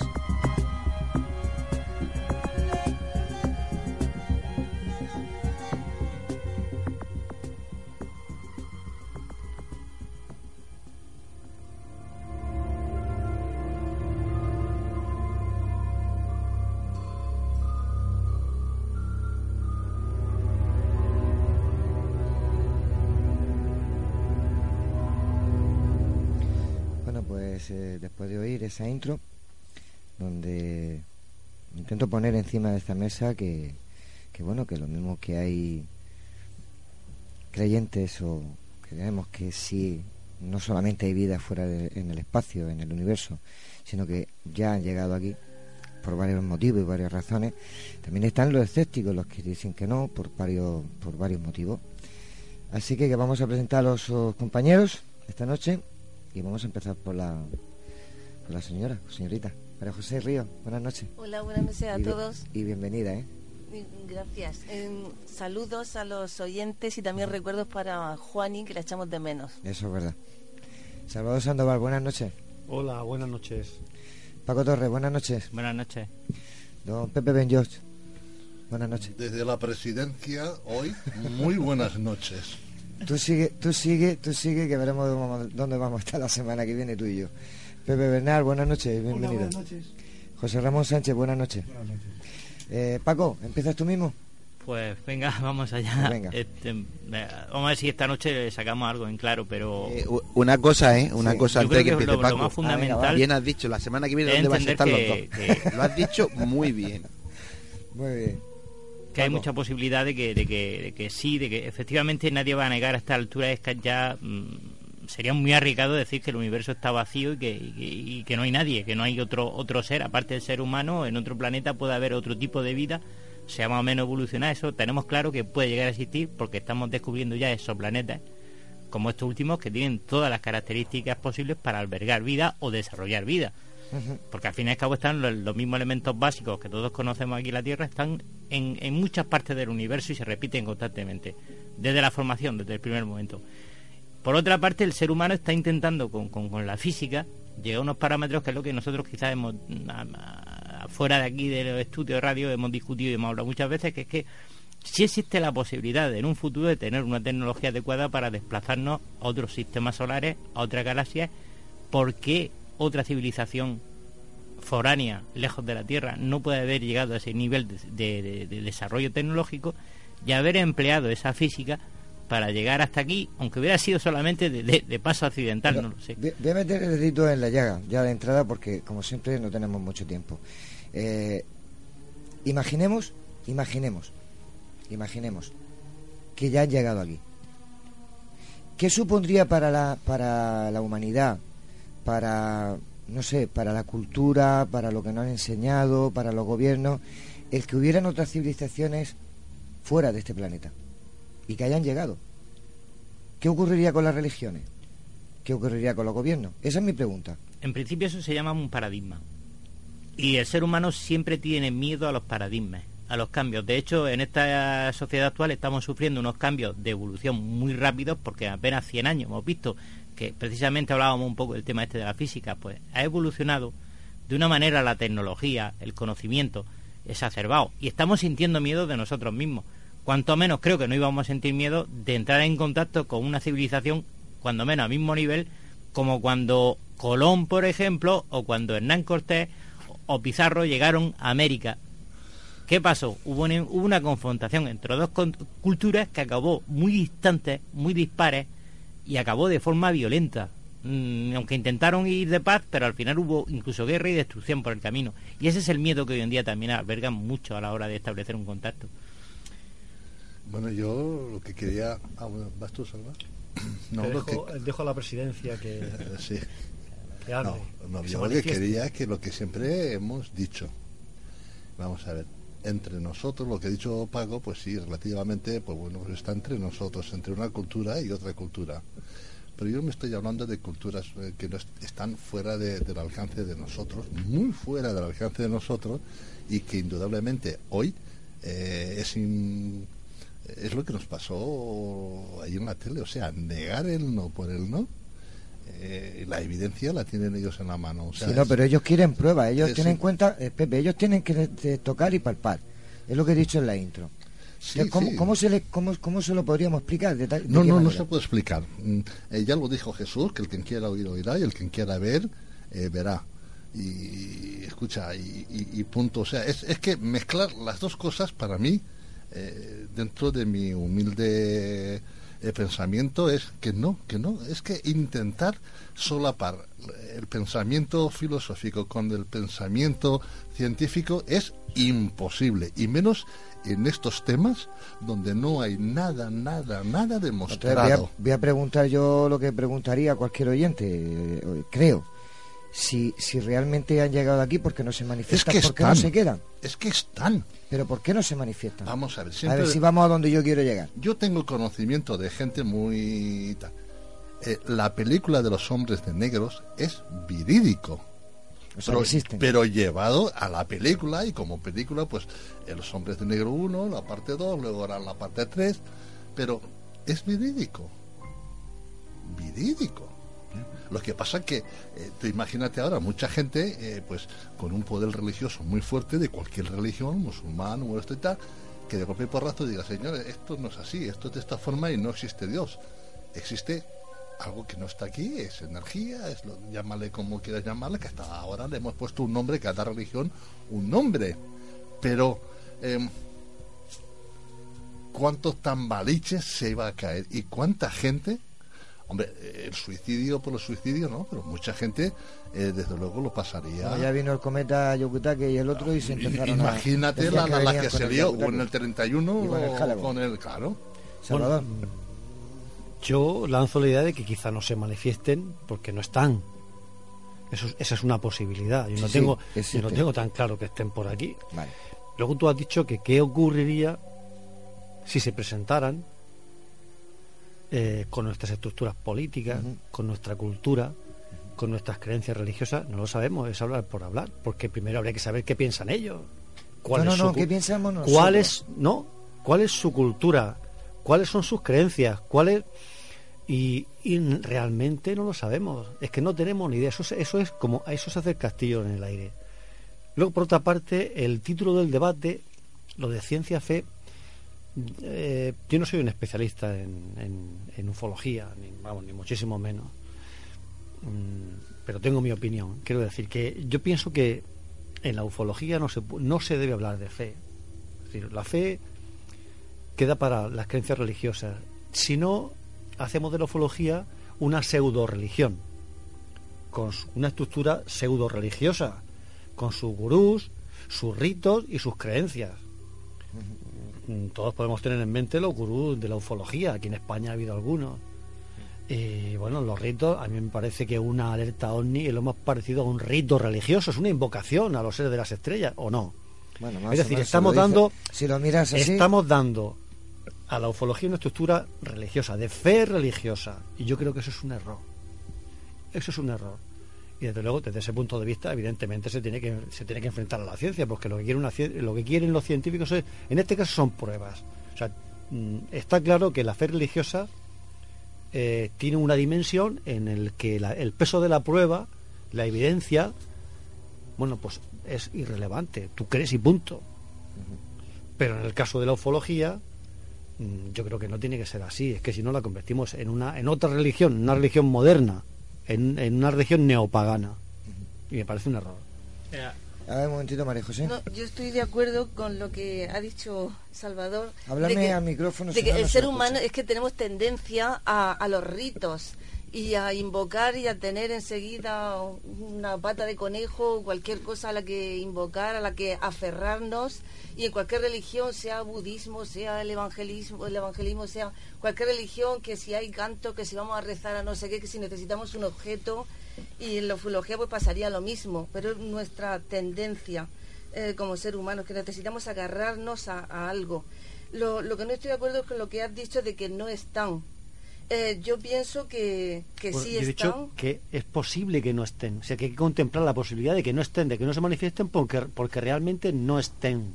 Sí, mm, yo pienso que sí están y que estamos vigilados y de, de muchas formas y que los hay de muchos tipos, ¿no? Nuestros amigos visitantes mm, son de, de muchos tamaños, de muchas formas incluso dicen que pueden estar en las altas esferas, ¿no? Controlando los hilos del mundo. De hecho, de vez en cuando pues, nos damos cuenta de que so- somos manipulados por los medios de comunicación o por las marcas comerciales, en fin, de vez en cuando nos viene alguna lucecita. Y también, pues de vez en cuando hay eh, descal- desclasificaciones, ¿verdad?, del gobierno, del gobierno británico, de Estados Unidos, incluso el gobierno español, ¿no? El 25 del 10 de 2016 hubieron 80 expedientes desclasificados y tres de ellos eran de Murcia, ¿no? De hecho, el, el primer expediente desclasificado er- fue en San Javier, ¿no? Como reconociendo que había habido un, avistamiento de un objeto volante no identificado eh, por un era un señor del ejército, ¿verdad? Sí, unos y- pilotos. un, un piloto, sí. Entonces, dos, el primer avistamiento y el segundo fueron en San Javier y el tercero en Mazarrón. Los confundieron por las chimeneas de Sí, pero quiere decir ver, que por lo menos de vez en cuando... José. Antonio. Eh, solo puntualizar un- una cosa, María José. Eh, no se ha desclasificado nada ahora. Esa desclasificación se hizo en los años 90. Lo que pasa que se han digitalizado ahora Sí, y la gente sí. empieza a verlos Sí. ahora. Efectivamente, Sí. empieza en eh, el primero que hay es, de, es eh, del Mar Menor, es de aquí de la playa, Sí. pero eh, hay que separar muy mucho el que ahora se hayan digitalizado y llega a todo el mundo Sí, con que se desclasificaran. Se desclasificaron a principios de los Sí. años 90. Que no podíamos eso. acceder a ellos antes, es verdad. Bueno, yo sigo con mis 13. Es decir, si realmente estuvieran aquí o han llegado aquí, no lo digo por, por- porque yo quiero o porque me apetece. Es decir, eh, me baso por lo menos en, en- en las pequeñas dudas que durante lo que he podido leer, este- eh, oír y escuchar a gente que sabe muchísimo más que yo, me, me plantean. Dije en ese, debate y lo, mantengo. Muchas civilizaciones separadas por continente y mar y en diferentes eh, tiempos, tiempos me refiero de siglos y de miles de años de diferencia, todos, todas esas culturas, egipcias, mayas, eh, sumerios, todos coinciden de lo mismo. Todos dicen que sus, dios, sus dios- eh, dioses bajaron de las estrellas, del- cielo. Tantas civilizaciones, tanta gente tan separada, no pueden opinar lo mismo, es decir, tiene que haber un motivo. Realmente bajaron y existe vida en, en otros planetas y han llegado aquí. No han llegado hasta manejar nuestro ADN. Yo pregunto, lo dejo ahí. Mm, no hace falta ir a... Perdona, que me he colado. Sí, No. pero bueno, como siempre. Porque como estoy aquí ocupando ese trono. Sí, pero ya sabes que la semana que viene nos quedamos en la casa. ¿eh? ¿Sí? Sí, sí, sigue, sigue. Bueno. Eh, no hay que irse a las civilizaciones estas separadas por los mares y por los continentes. Hay que cogerse el, el Antiguo Testamento. Y en el Antiguo Testamento, por ejemplo, ya pues ya se habla de, de- de- de- de- de- de todo esto. Y sobre todo, pues el, el último el último hallazgo es el de los dogones, Por ejemplo. que es muy importante y nadie le hace caso. Sí, sí, se le hace José caso. Ramón. Sí, se le hace caso. Pero lo de los dogones que merecería el que a lo mejor en algún programa lo comentase, ¿no? Mm, Sabe que tiene, un- tiene mucha crítica. Tiene mucha crítica. Sí, se ha intentado un poco desmantelar. Quizás se haya intentado desmantelar eh, o desmitificar o desmentir un poco el asunto, pero también eh, hay muchos casos de, de- de- de- intentos de aplicar la- el escepticismo, y por ahí lo vamos a entender todo. Pero tenemos incógnitas que no se ha logrado desmitificar.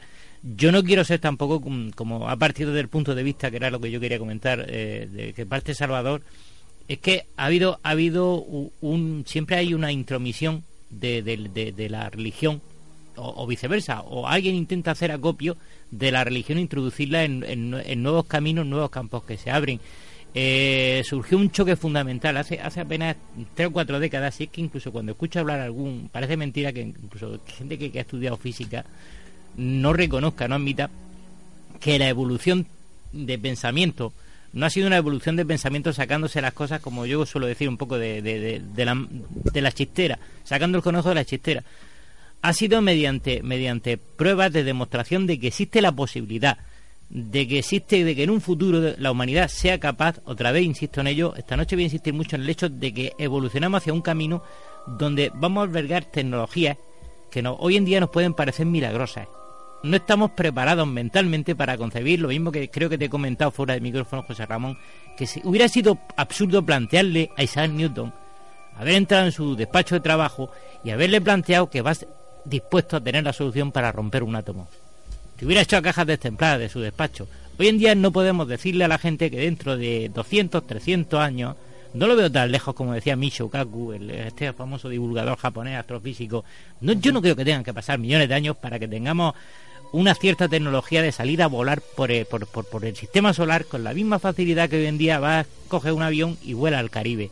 No lo veo tan distante. Veo que la física avanza mucho. Se está introduciendo la teoría de cuerdas. Aparte de que, de que haya gente que todavía se cierra en banda con lo de, con lo de Stephen Hawking, cuando el mismo Stephen Hawking corrigió, ¿os acordáis? El concepto de que, de que, de que todo el universo, yo cuando leí hace unos 20, no sé, 20 o 25 años que leí eh, el Ancient History of Time, el libro que publicó Hawking tratando de explicar esto, pues era un terrible, el universo era un terrible revuelo, ordenado, pero revuelo, donde todo terminaba en un, en un abismo infinito. Los agujeros negros terminaban, que conozca un poco la fórmula que desarrolló, uno partido por cero igual a infinito. O sea, si todo era infinito era el caos y el universo se hubiera desmoronado. Hoy en día con la física que está entrando nueva, con las nuevas teorías que suenan disparatadas para algunas mentes de arriba, estamos demostrando que podemos cambiar conceptos de traslado en el tiempo, de, acercarnos más a, Tenemos galaxias que se alejan a, velocidades de hiperespacio. Dicen que la luz, que nada puede ir más rápido que la luz, pero tenemos galaxias que no las podemos ver porque están en el hiperespacio, van más rápidas que la luz. Entonces, ¿qué pasa? Si hubieran desintegrado esa galaxia. Eh, lo que nos está diciendo la física actual es que podremos dominar y insisto otra vez, ¿por qué no puede otra civilización en otro planeta haber llegado hasta aquí? Lo que no estoy dispuesto es, por supuesto, a aceptar fenómenos como el contactismo, lo cual, y siento mucho por lo que voy a decir, porque habrá gente que, cree en ello, no creo en el contactado, no creo en el caso famoso de estos contactados, estos iluminados que, que han ido nada más que a sacar el dinero, como he estudiado e investigado algunos casos, y han ido nada más que a especular y a sacar el dinero de gente inocente y a quedarse con ella. Eso no lo considero ético ni, pero sí admito que a lo largo de la historia mm, ha habido la posibilidad de que alguien no haya podido eh, influenciar de alguna manera la historia, porque como decías tú, eh, José Antonio, han venido, han, venido, no, yo no sé si han venido, pero la gente indica en la antigüedad que venían por aquí, que estaban, alguien desde arriba venía desde el cielo, le iluminaba y se iba, les daba un mensaje y desaparecía. Bueno, pero, pero estamos hablando de la vida de fuera de nuestro en nuestro planeta, en otros planetas, pero realmente pruebas de que hayan venido aquí no hay. Sí, sí, sí. Vamos a ver, pruebas no hay, porque aquí lo que se ve no quiere decir que sea nada, aquí se ven luces. Y una luz puede ser de otra dimensión, no de extraterrestres. Eso para empezar. Segundo lugar, también puede ser un viaje en el tiempo. Porque si está hablando Paco Torres de que es posible que la tecnología pueda viajar en el tiempo, ahora imaginemos que los que los naves que vienen aquí, supuestamente vienen aquí, vienen del futuro. No contactarían con nosotros porque no podrían contactar con nadie del pasado, para que no pudiéramos cambiar el futuro. Entonces serían meros observadores. Y no contactarían con las personas que hay aquí. Por ejemplo, por poner otras posibilidades sobre la mesa. ¿Por qué no puede ser el futuro? Si tanto hablamos de que viajamos a la velocidad de la luz, cuando superamos la luz, viajamos en el tiempo. O un bucle, que se han estudiado los bucles, y tú irías a una determinada época del pasado ¿Por qué no? Lo mismo que, me dicen a mí que... Eso daría, Pepe, eso daría para otro programa. Ya, ¿eh? pero, que, estamos hablando de, lo, que estamos Aquí lo que hay que plantearnos es si existe vida eh, en, otros, en otros mundos y han sido capaces de venir eh, aquí a nuestro planeta Tierra. Se planteó también en, el debate, y estabais todos, a mí fue una cosa muy curiosa. ¿Cómo nos podríamos comunicar con ellos? yo me dio tiempo a, a explicarme o a exponer un, un poquito eh, la idea. Yo lo voy a seguir eh, exponiendo aquí. Es decir, hay una cosa que se llaman matemáticas y las matemáticas, igual que en este planeta, cualquier otra civilización ha tenido que llegar, eh, creo yo, al, mismo final, a esos ceros y unos, que es el, lenguaje universal. O sea, no nos vamos a comunicar porque como explicó uno de los chicos que estuvo allí, yo no me voy a poner a hablar con una hormiga. No, claro que no pero tampoco la hormiga tiene la misma inteligencia que tengo yo. O se supone que no tiene la misma inteligencia que tengo yo. Entonces, supuestamente, si vienen un seres de otro planeta, pues eh, una base principal sería las matemáticas. De hecho, los mensajes que se me han mm, se, han enviado en Voyager o en cualquier, son, aparte de cosas clave y música y todo, es matemáticas, para que nos puedan, podamos entendernos. Digo yo. Otra vez voy a recordar un poco esta noche lo de la famosa cultura cargo. Es muy fácil, todo el mundo la emplea mucho. Yo no quiero llegar a disparates como los que ha llegado a cometer el Fondanique, pero sí es verdad, eso, eso sí sucedió de verdad, que los norteamericanos mm, durante la Segunda Guerra Mundial ocupaban islas en el Pacífico, que estaban habitadas, pero eran de los famosos pueblos no contactados, que llamamos no contactados. Y estos pueblos era la primera vez que veían a alguien con una tecnología elevada. Un avión aterriza allí, deja provisiones y claro, lógicamente por cortesía no iban a ellos solo a aparcar provisiones para ellos, sino para no tener problemas con, Eran intrusos y no tener problemas con los habitantes de la isla hay que darle un recurso económico. Hay que darle una gratificación por el uso que le están dando. Y la gratificación es dejarle comida. Termina la Segunda Guerra Mundial, un antropólogo habla con un oficial de vuelo eh, que había estado sobrevolando la zona, le indica, oye, que hay una isla allí que nunca se han visto, nunca habíamos tenido que sabíamos que había población allí viviendo. Cuando el antropólogo este vuelve, unos años después de la isla, se encuentra con que aquella gente habían construido un aviones de paja y lo estaban adorando los dioses habían venido volando desde el cielo y no habían traído comida. Pero, eh, Sí, estamos ante lo mismo. Si es que, es que estamos ante lo mismo, caramba. Y todas las culturas, continuamente. es que todas las culturas es lo mismo en todas las culturas y en todas las religiones. Bueno, pues ¿quién iba hace 10.000 años con una nave dando comida y enseñando a la gente a Y plantar por ahí? hablando de los dogones, que nos hemos quedado así en medio, ¿quién es el que le ha interesado, digamos, modificar o alterar lo que allí vieron los, los primeros que descubrieron la tribu? Efectivamente. Ah, amigo. Nos hemos parado a lo- pensar que a lo mejor no interesa. José- te lo va a explicar José Ramón en No, dos no, palabras. no, no, no te lo voy a explicar. Ahora, ahora creo que estamos hablando y he dicho antes que lo de los dogones me parece que da para otro programa porque realmente es interesante, ¿no? A mí me llamó mucho la atención en una época. El- el- la dificultad es, entiendo yo, es que ha- hay mucha gente que cree que cree que, efectivamente hay, hay extraterrestres que viven aquí entre nosotros. La cuestión es, mm, y planteaba José Antonio antes, eh, cómo se le hace a la ciencia, cómo se la convence de eso. No es a la ciencia. Eh, ¿Cómo se nos convence a los demás? ¿Cómo se nos convence a los simples ciudadanos? Eh, ¿Qué evidencias hay para que las gentes de a pie podamos pensar que realmente hay alguien? Eh, mm, ¿Qué contactos son los que ha habido? Los de alguna, ha habido algunas luces, hay otros que están por ahí, ha habido agricultores de Oklahoma que, a los que les ha bajado el platillo allí en medio del maizal. Pues sí, ha habido casos de esos y bastantes que lo dicen. Hasta ahora yo creo que ninguno, o sea, cualquiera puede creerlo porque lo piense, pero yo creo que todos sabéis eh, que no hay ninguna prueba que tenga fuerza de evidencia frente a alguien. Alguien dijo en el programa, si presentamos fotografías, están trucadas. Y si no presentamos fotografías, no hay nada. pues ¿Cómo no lo comemos? Hay que presentar, se pueden presentar Trucadas. fotografías, pero no, no trucadas. Comprobar que la fotografía, se puede comprobar Ni si la fotografía así, es correcta ni o no aún lo es así. y limpiarla. Se Ni aún así. No, no, no, lo que ocurre... mira, la fotografía lo expliqué allí lo dije, y, sabes de lo que estoy hablando, porque sabes que es mi, oficio principalmente ahora. La fotografía, fotografiar un objeto volador no identificado por la noche es muy complicado.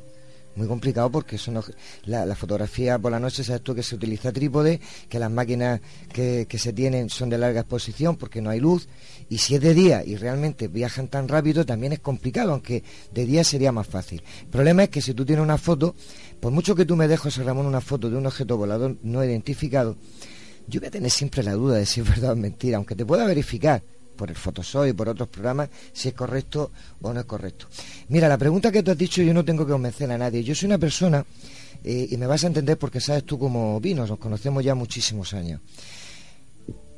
Yo lo que me planteo no es que si están aquí o no están aquí, yo lo que me planteo es que me han dejado vestigios y, y- y como, como pista de, por lo menos para dudar la explicación científica y arqueóloga y, actual que, que nos han dado. Por ejemplo, de dónde viene mi ADN, que no son capaces de decir cómo es eh, nuestro ADN el humano, quiero decir.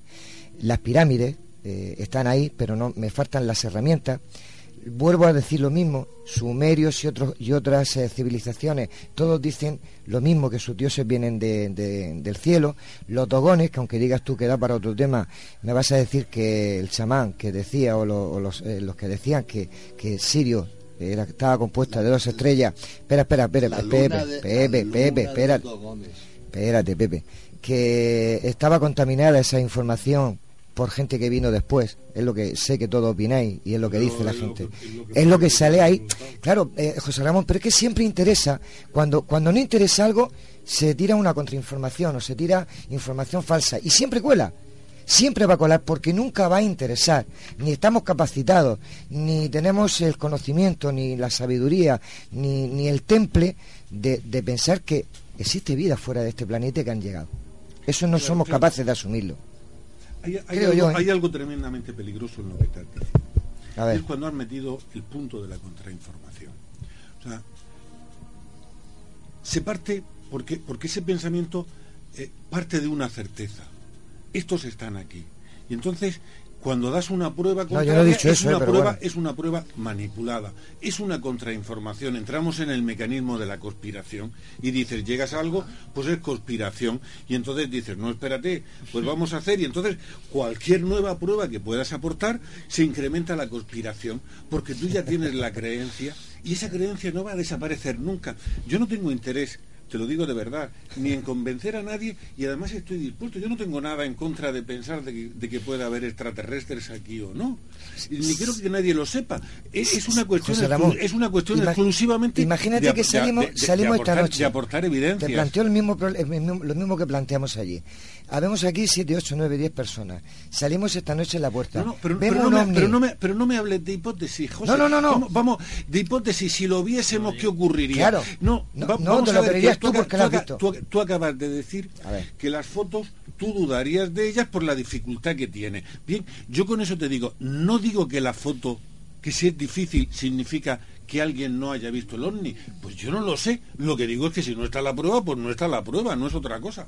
Mira, vamos a ver. Mm, ¿Vosotros acordáis que allá por el 98, 99, Salvador, tú, tú estuviste conmigo viendo la película eh, que nos pasaron de... Es una, es, un- es una gran eh, es una gran fuente de información en estos fenómenos las películas. Sí, la película que nos pasaron de los que capturaron en el año 51 en la Astopsia.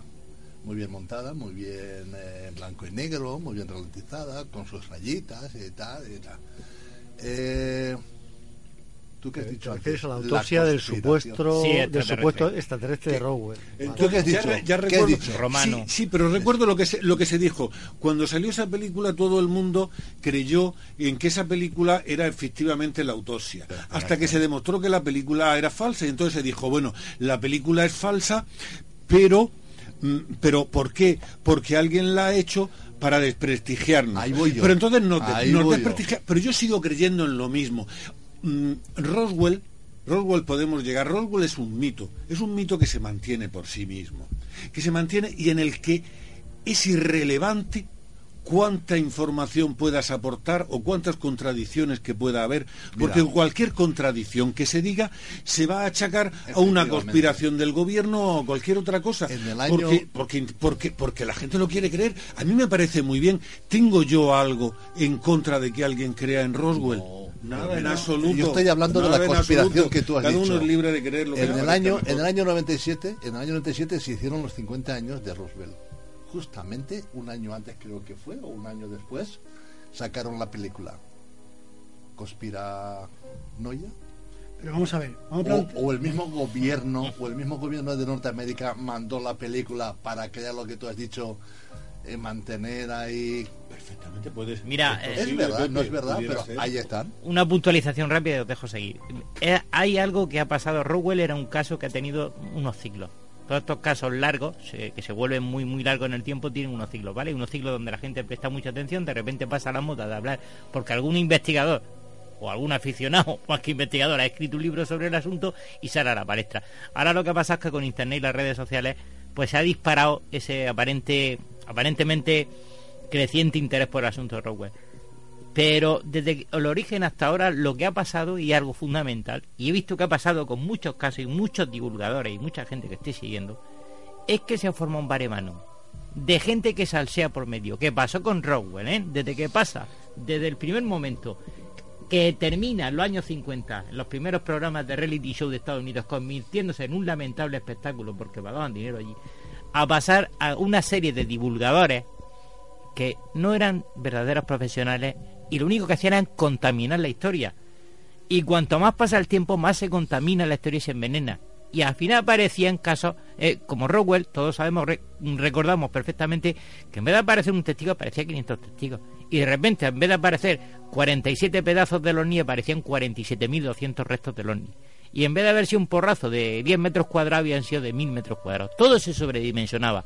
¿Por qué? Porque generalmente sucede que hay muchos manifaceros por el camino. Y eso entorpece. Verdaderamente, antes de creer en una teoría de conspiración, para ocultar eso, a veces creo que los mismos apasionados por el tema terminan destruyendo, si alguna vez o alguna prueba, terminan contaminándolo por el camino. Pepe. Bueno, vamos a ver. Aquí habría que plantear dos cosas importantes que nos estamos yendo de porque antes hablo yo de los viajes, me dice que es otro tema. Vamos a ver, una cosa es, ¿hay vida afuera? Si hay vida afuera y es inteligente, ¿podrían llegar aquí? ¿Podrían llegar aquí? ¿Con qué objeto van a llegar aquí? ¿Para qué? Eso sería otra cuestión. En esos viajes se podrían hacer a través del espacio si está a, no sé, a 500 o 1000 años luz. Eh, las, las hipótesis, porque son hipótesis de agujero, agujero de gusano, agujeros negros, no sé qué, son hipótesis y, vamos, que, que, ni siquiera están probadas ni, ni por allá pasó. Y nos imaginamos que ya pueden llegar aquí a través de no sé qué, que ni siquiera conocemos, nada más que el 1% del universo ya estamos creando túneles y agujeros y puentes para llegar aquí. Luego, en segundo lugar, si están aquí, si están aquí, ¿de dónde vienen? ¿Y para qué? Y si están aquí y no son de aquí, ¿qué hacen? ¿Observarnos? ¿Y para qué tienen que venir con una nave a observarnos si nosotros ya somos capaces de mandar una abeja que nos puede espiar todo? ¿Para qué tienen que venir con una nave a espiarnos? Sin componer una televisión allá arriba en la luna, ven todo lo que pasa en el planeta. O sea, hay cosas que son incongruentes. No hace falta que estén aquí para vernos, ni para estudiarnos, ni, ni para meternos un tubo por la boca. O sea, todo eso son historias montadas. Entonces, habría que diferenciar esas dos cosas. No todas estas historias que se están montando. Y claro, yo no, y además lo, de yo eso, no lo veo tan difícil, ¿eh? Hombre, es que, es que no, Vamos no a ver, es que igual que tú nada. vas a la Luna y vas a Marte, ellos han explorado y tienen la capacidad no de llegar a la Luna, a una Luna o a un Marte de su sistema solar, tienen la capacidad de llegar muchísimo más lejos porque tienen la Pero tecnología. José, ¿dos mil años viéndonos? O sea, ¿vienen dos mil años con Bueno, naves dos mil años, vernos? dos mil años tuyos. O cinco mil. Dos mil años tuyos. A O sea, lo mejor para ellos no son dos ¿Y- mil ¿Y años. para qué Y necesitan es un venir aquí minuto. con una nave de 300 metros de largo en forma de puro, de donde salen 50 naves pequeñas para vernos? Vamos a ver, es que eso es absurdo. Yo no tengo la obligación de entender el porqué. Pero y claro. primero, porque supongo, y matizo, Claro. hay dos civilizaciones diferentes. Vamos a poner el ejemplo de que sí es verdad. Existen dos civilizaciones, una es la nuestra y otra que está en la- eh, a, a no sé a cuántos. cinco, no tiene que estar tan lejos. Con, con los planetas estos están bastante cerquita. Pero bueno, vamos a suponer que son uno de ellos. Yo no tengo la misma idiosincrasia cultural que ellos. No me desarrollé igual que ellos. No evolucioné igual que ellos. Por lo tanto, no puedo pensar igual que ellos. Y de esto ya hemos hablado alguna vez. De las intenciones podremos especu- especular toda la que queramos. Pero intenciones reales no vamos a adivinar parámetros hasta que no los tengamos encima. Bueno, pero, pero vamos a ver, hacen naves como nosotros, tienen dos piernas, tienen la todo el que ha visto, tienen dos piernas, dos brazos, una cabeza, bajan de la nave andando, utilizan linterna y tienen naves como las nuestras. O sea, o creemos en lo que dice la gente que los ve, o no creemos que los ve. O sea, si, si creemos lo que la gente ve, son como nosotros. Y por lo tanto, No, no, ah, no, no, no, no, no, no, no, no, no, Pepe, todos los casos es que, hay son Pepe, humanoides. es que lo dices tan sencillo que parecemos tontos. Vamos a ver, Ezequiel vio un carro de fuego. ¿Cómo lo explicarías tú? Lo, lo explica como lo ve en su momento. Y la gente está viendo los avistamientos y lo ven y lo, lo asimilan a lo que tienen hoy el día. Vale. a- a- está tocando y palpando. Pero aquí ponemos que un ¿qué carro de fuego viene de, de no sé qué Claro, planeta. ¿Y por qué no viene de, de aquí? ¿Y por qué no es otra cosa que desconocemos? ¿Por qué no es una interferencia de otra dimensión? Yo qué sé. Y estamos hablando de que vienen extraterrestres a vernos de hace Pepe. 10.000 años. Pepe, hombre, creer- Pepe, creer- Pepe. creérselo del carro. o sea, Pepe. las cosas Hombre. que pone la Biblia y si pone un carro de fuego. Pero es que el problema no uno es lo puede bíblico, poner, pero, hombre. cre- pero creérselo como si fuese la verdad. Sí, como esa verdad escrita. ya parece duro, ¿no? Pero vamos a ver, Sí, vamos yo a ver. que sí. Yo estoy a favor de Paco. O sea, pensar como ellos piensan, ahora mismo, si pensamos que tienen que pensar como nosotros, estarían en la misma civilización que nosotros. No serían capaces ni de ir a 300.000 kilómetros que está la Luna, más o menos. Pero Pepe hace lo mismo, hace la misma Me que refiero al nosotros y andan no, igual y yo- llevan los mismos trajes. yo lo que Es que tú intento- ves los dibujos y tienen el casco igual, los tubos igual, todo igual que ¿Y de nosotros. dónde? Pero vamos que ver. idénticos. Ya, ¿qué y eso que se ha, especulado, se ha especulado muchas veces. Una de las de, la- de- de- de- de las ra- razones fundamentales del escepticismo es que todo lo que vemos, cuando vemos un trato, estos son superaviones avanzados, tecnología avanzada. Pero hay, insisto, insisto en una cosa esta noche, que quede claro que quiero ser un poco abogado del diablo, porque estoy viendo que si no, no quiero ni tampoco dar la razón a cualquier persona que tenga algún tipo de delirio mental, ni tampoco quiero negar al que de verdad, porque el testigo de verdad se oculta y se calla. Es curioso cómo el que, el que, el que grita a voces lo que le ha pasado suele, suele ser un embaucador y el verdadero, que son un 80-90% de fraude en el fenómeno ovni, insisto, casos que se han desmontado eh, de aparatos vistos por el cielo, se han desmontado un 90%. Pero, Pero- hay un 10% que Paco, todavía no sabemos qué es. Si una de cada no sé cuántos millones hay vida, y resulta que de esos cuántos millones hay vida, y es exactamente igual que la nuestra, me parece muchísima casualidad que si en el espacio hay 10.000 millones de estrellas y la casualidad sea que una entre 10.000 millones haya vida, que esa vida sea exactamente igual que la nuestra, con dos piernas, dos brazos, una cabeza y que las naves sean igual que las nuestras. Pepe, o sea, me parece un poco Vamos absurdo cuando la forma de vida puede ser tan infinita No es tan no absurdo, no es tan absurdo. Me estoy tomando un botellín de agua que tiene hidrógeno, el agua tiene hidrógeno, ¿vale? Este, ¿sabes cuánto tiempo tiene esta molécula de hidrógeno? Pues puede ser que tenga, que, que sean de la antigüedad, sean de unos 100, Pero, Paco, 120, 300 millones Paco, de años perdona, después del Big En nuestra tierra hay animales que no se parecen a nosotros en nada.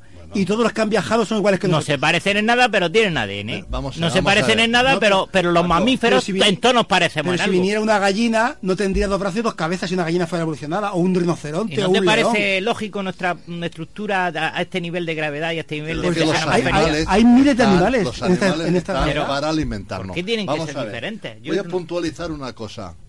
En el siglo XVIII, Julio Verne dijo que el hombre alcanzaría la luna en tanto, no me acuerdo en cuándo. Y creo que se equivocó en un minuto, dos minutos, en un tiempo muy pequeño. ¿Quién le dijo a ese hombre que era un escritor, no era un físico? Y luego escribió el viaje al, fondo, a- al centro de la Tierra.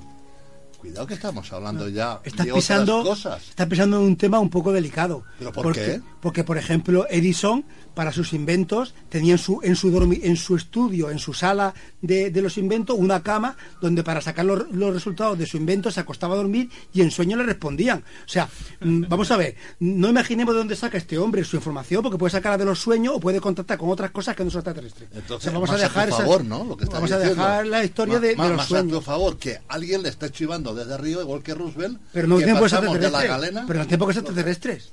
¿Pero Eh, Edison, no? Edison soñaba. ¿Pero por qué no? O sea, porque entonces seríamos, estaremos Estamos hablando. en una telepatía. ¿Y porque no te pueden, un- una cultura superior que no te puede enviar? O sea, ¿tú eh, crees a esa una- parte del hemisferio o sea- que no controlamos, te pueden enviarla. O sea, tú te crees que hay una cultura superior y luego te dicen que puede ser tu yo superior y no te lo crees.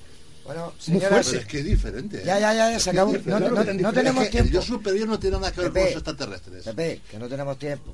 Vamos a ver. Bueno, pues Do- no, no, no, no, no, no. Antes de irnos muy rápido, voy a haceros dos preguntas. Muy rápido a cada uno. Pepe, ¿vida fuera de este planeta, sí o no? Solamente sí o no, no me des...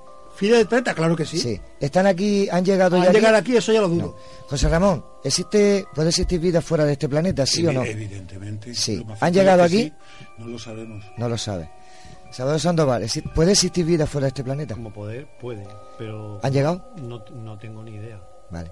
Paco, Sí, y es posible que ellos tengan un dios también supremo por encima, ¿eh? ¿pero que hayan llegado aquí? Sí, ¿por qué no? ¿Por qué no? María José, Pues yo tengo una duda, vosotros que entendéis, eh, porque se pueden falsificar fotos, se pueden falsificar películas, se pueden falsificar pinturas rupestres, porque eh, se considera Capilla Sistina a Tatsilia en Argelia, ¿verdad? y tú por qué no lo dice antes, no lo dice ahora al final. no, lo digo que ya no porque me tenemos voy a más quedar tiempo. con la duda, me voy a mi casa con la duda, si se puede falsificar pinturas José del Ramondo, Neolítico. José Ramondo. puede. Pepe, ¿existe, ¿puede existir vida fuera de este planeta? ¿A mí? Sí. Claro que hay. ¿Han llegado? Sí. Vale. Antonio, para ti, ya hemos terminado, no nos queda más tiempo. Pues eh, como bien dice, oye, yo también pienso que existe vida fuera de la Tierra Ajá. y que si no han llegado aquí esos otros o no sé quién, Sí. hay muchas cosas que aquí no se pueden explicar a día de hoy. Ahí estoy contigo. Por eso te deja el último, opinamos lo de igual. Bueno, pero como bien dices, eh, hasta aquí el programa de esta noche. Gracias a todos eh, por habernos acompañado. Y venga, José Antonio, vamos a darle caña que nos vamos, que vamos siempre eh, como apretados. Deprisa y corriendo. Bueno, pues toda la información del programa la podéis seguir en nuestro Facebook, Nemesis Radio. Tenemos el email, nemesisradio.canalmurcia.com y tanto en el Facebook como en el correo electrónico podéis dejarnos vuestros mensajes eh, con cualquier cosa que queráis contarnos, que para eso estamos. Y recuerden, Nemesis Radio todos los jueves a partir de las 22 horas y los domingos a partir de las 21 horas en Radio Inter 96.8 de la FM y en Radio Intereconomía 90.7 de la FM. Eh, todo en la región de Murcia, claro. Y por internet, Por a través de internet. la web La nueva.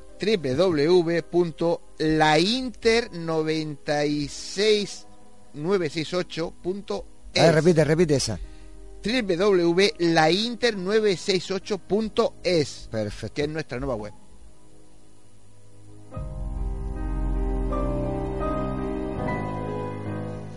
Y no olviden, nuestras voces viajan ya por el universo.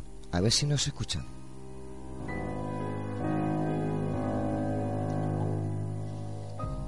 Pues queridos oyentes, les deseamos que tengan una feliz semana y les esperamos el próximo jueves a las 22 horas aquí en Nemesis Radio. No nos falten y recuérdense que es muy pesado. También nos pueden escuchar todos los domingos a las 21 horas y como no, en nuestros podcasts. Buenas noches y adiós.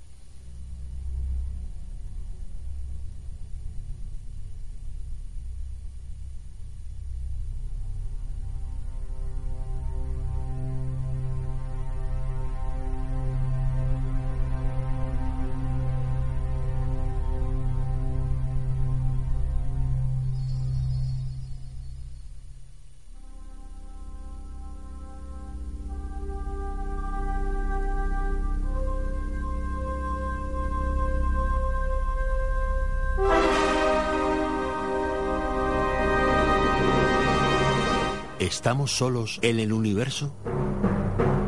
¿Quiénes son los verdaderos artífices de las pirámides?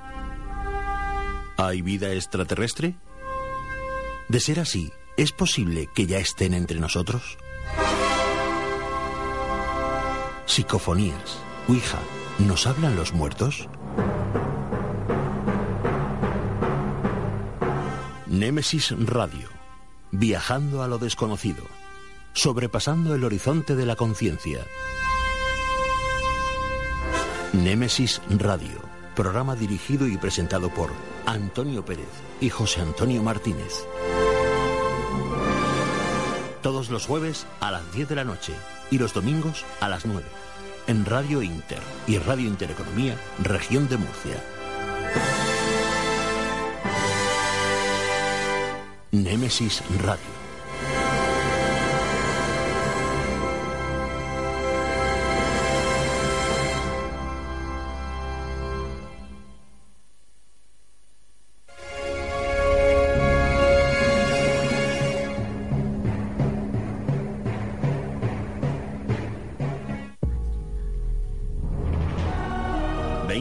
21 de mayo de 2017, cuarto Congreso Más Allá en el Teatro Circo de Murcia. Ponentes Jesús Callejo, JJ Benítez, Sol Blanco Soler, Juan Ignacio Cuesta Millán, el doctor José Alonso y Miguel Blanco. Además, el equipo de investigación del GOIS. Más información en www.congresomasallá.com.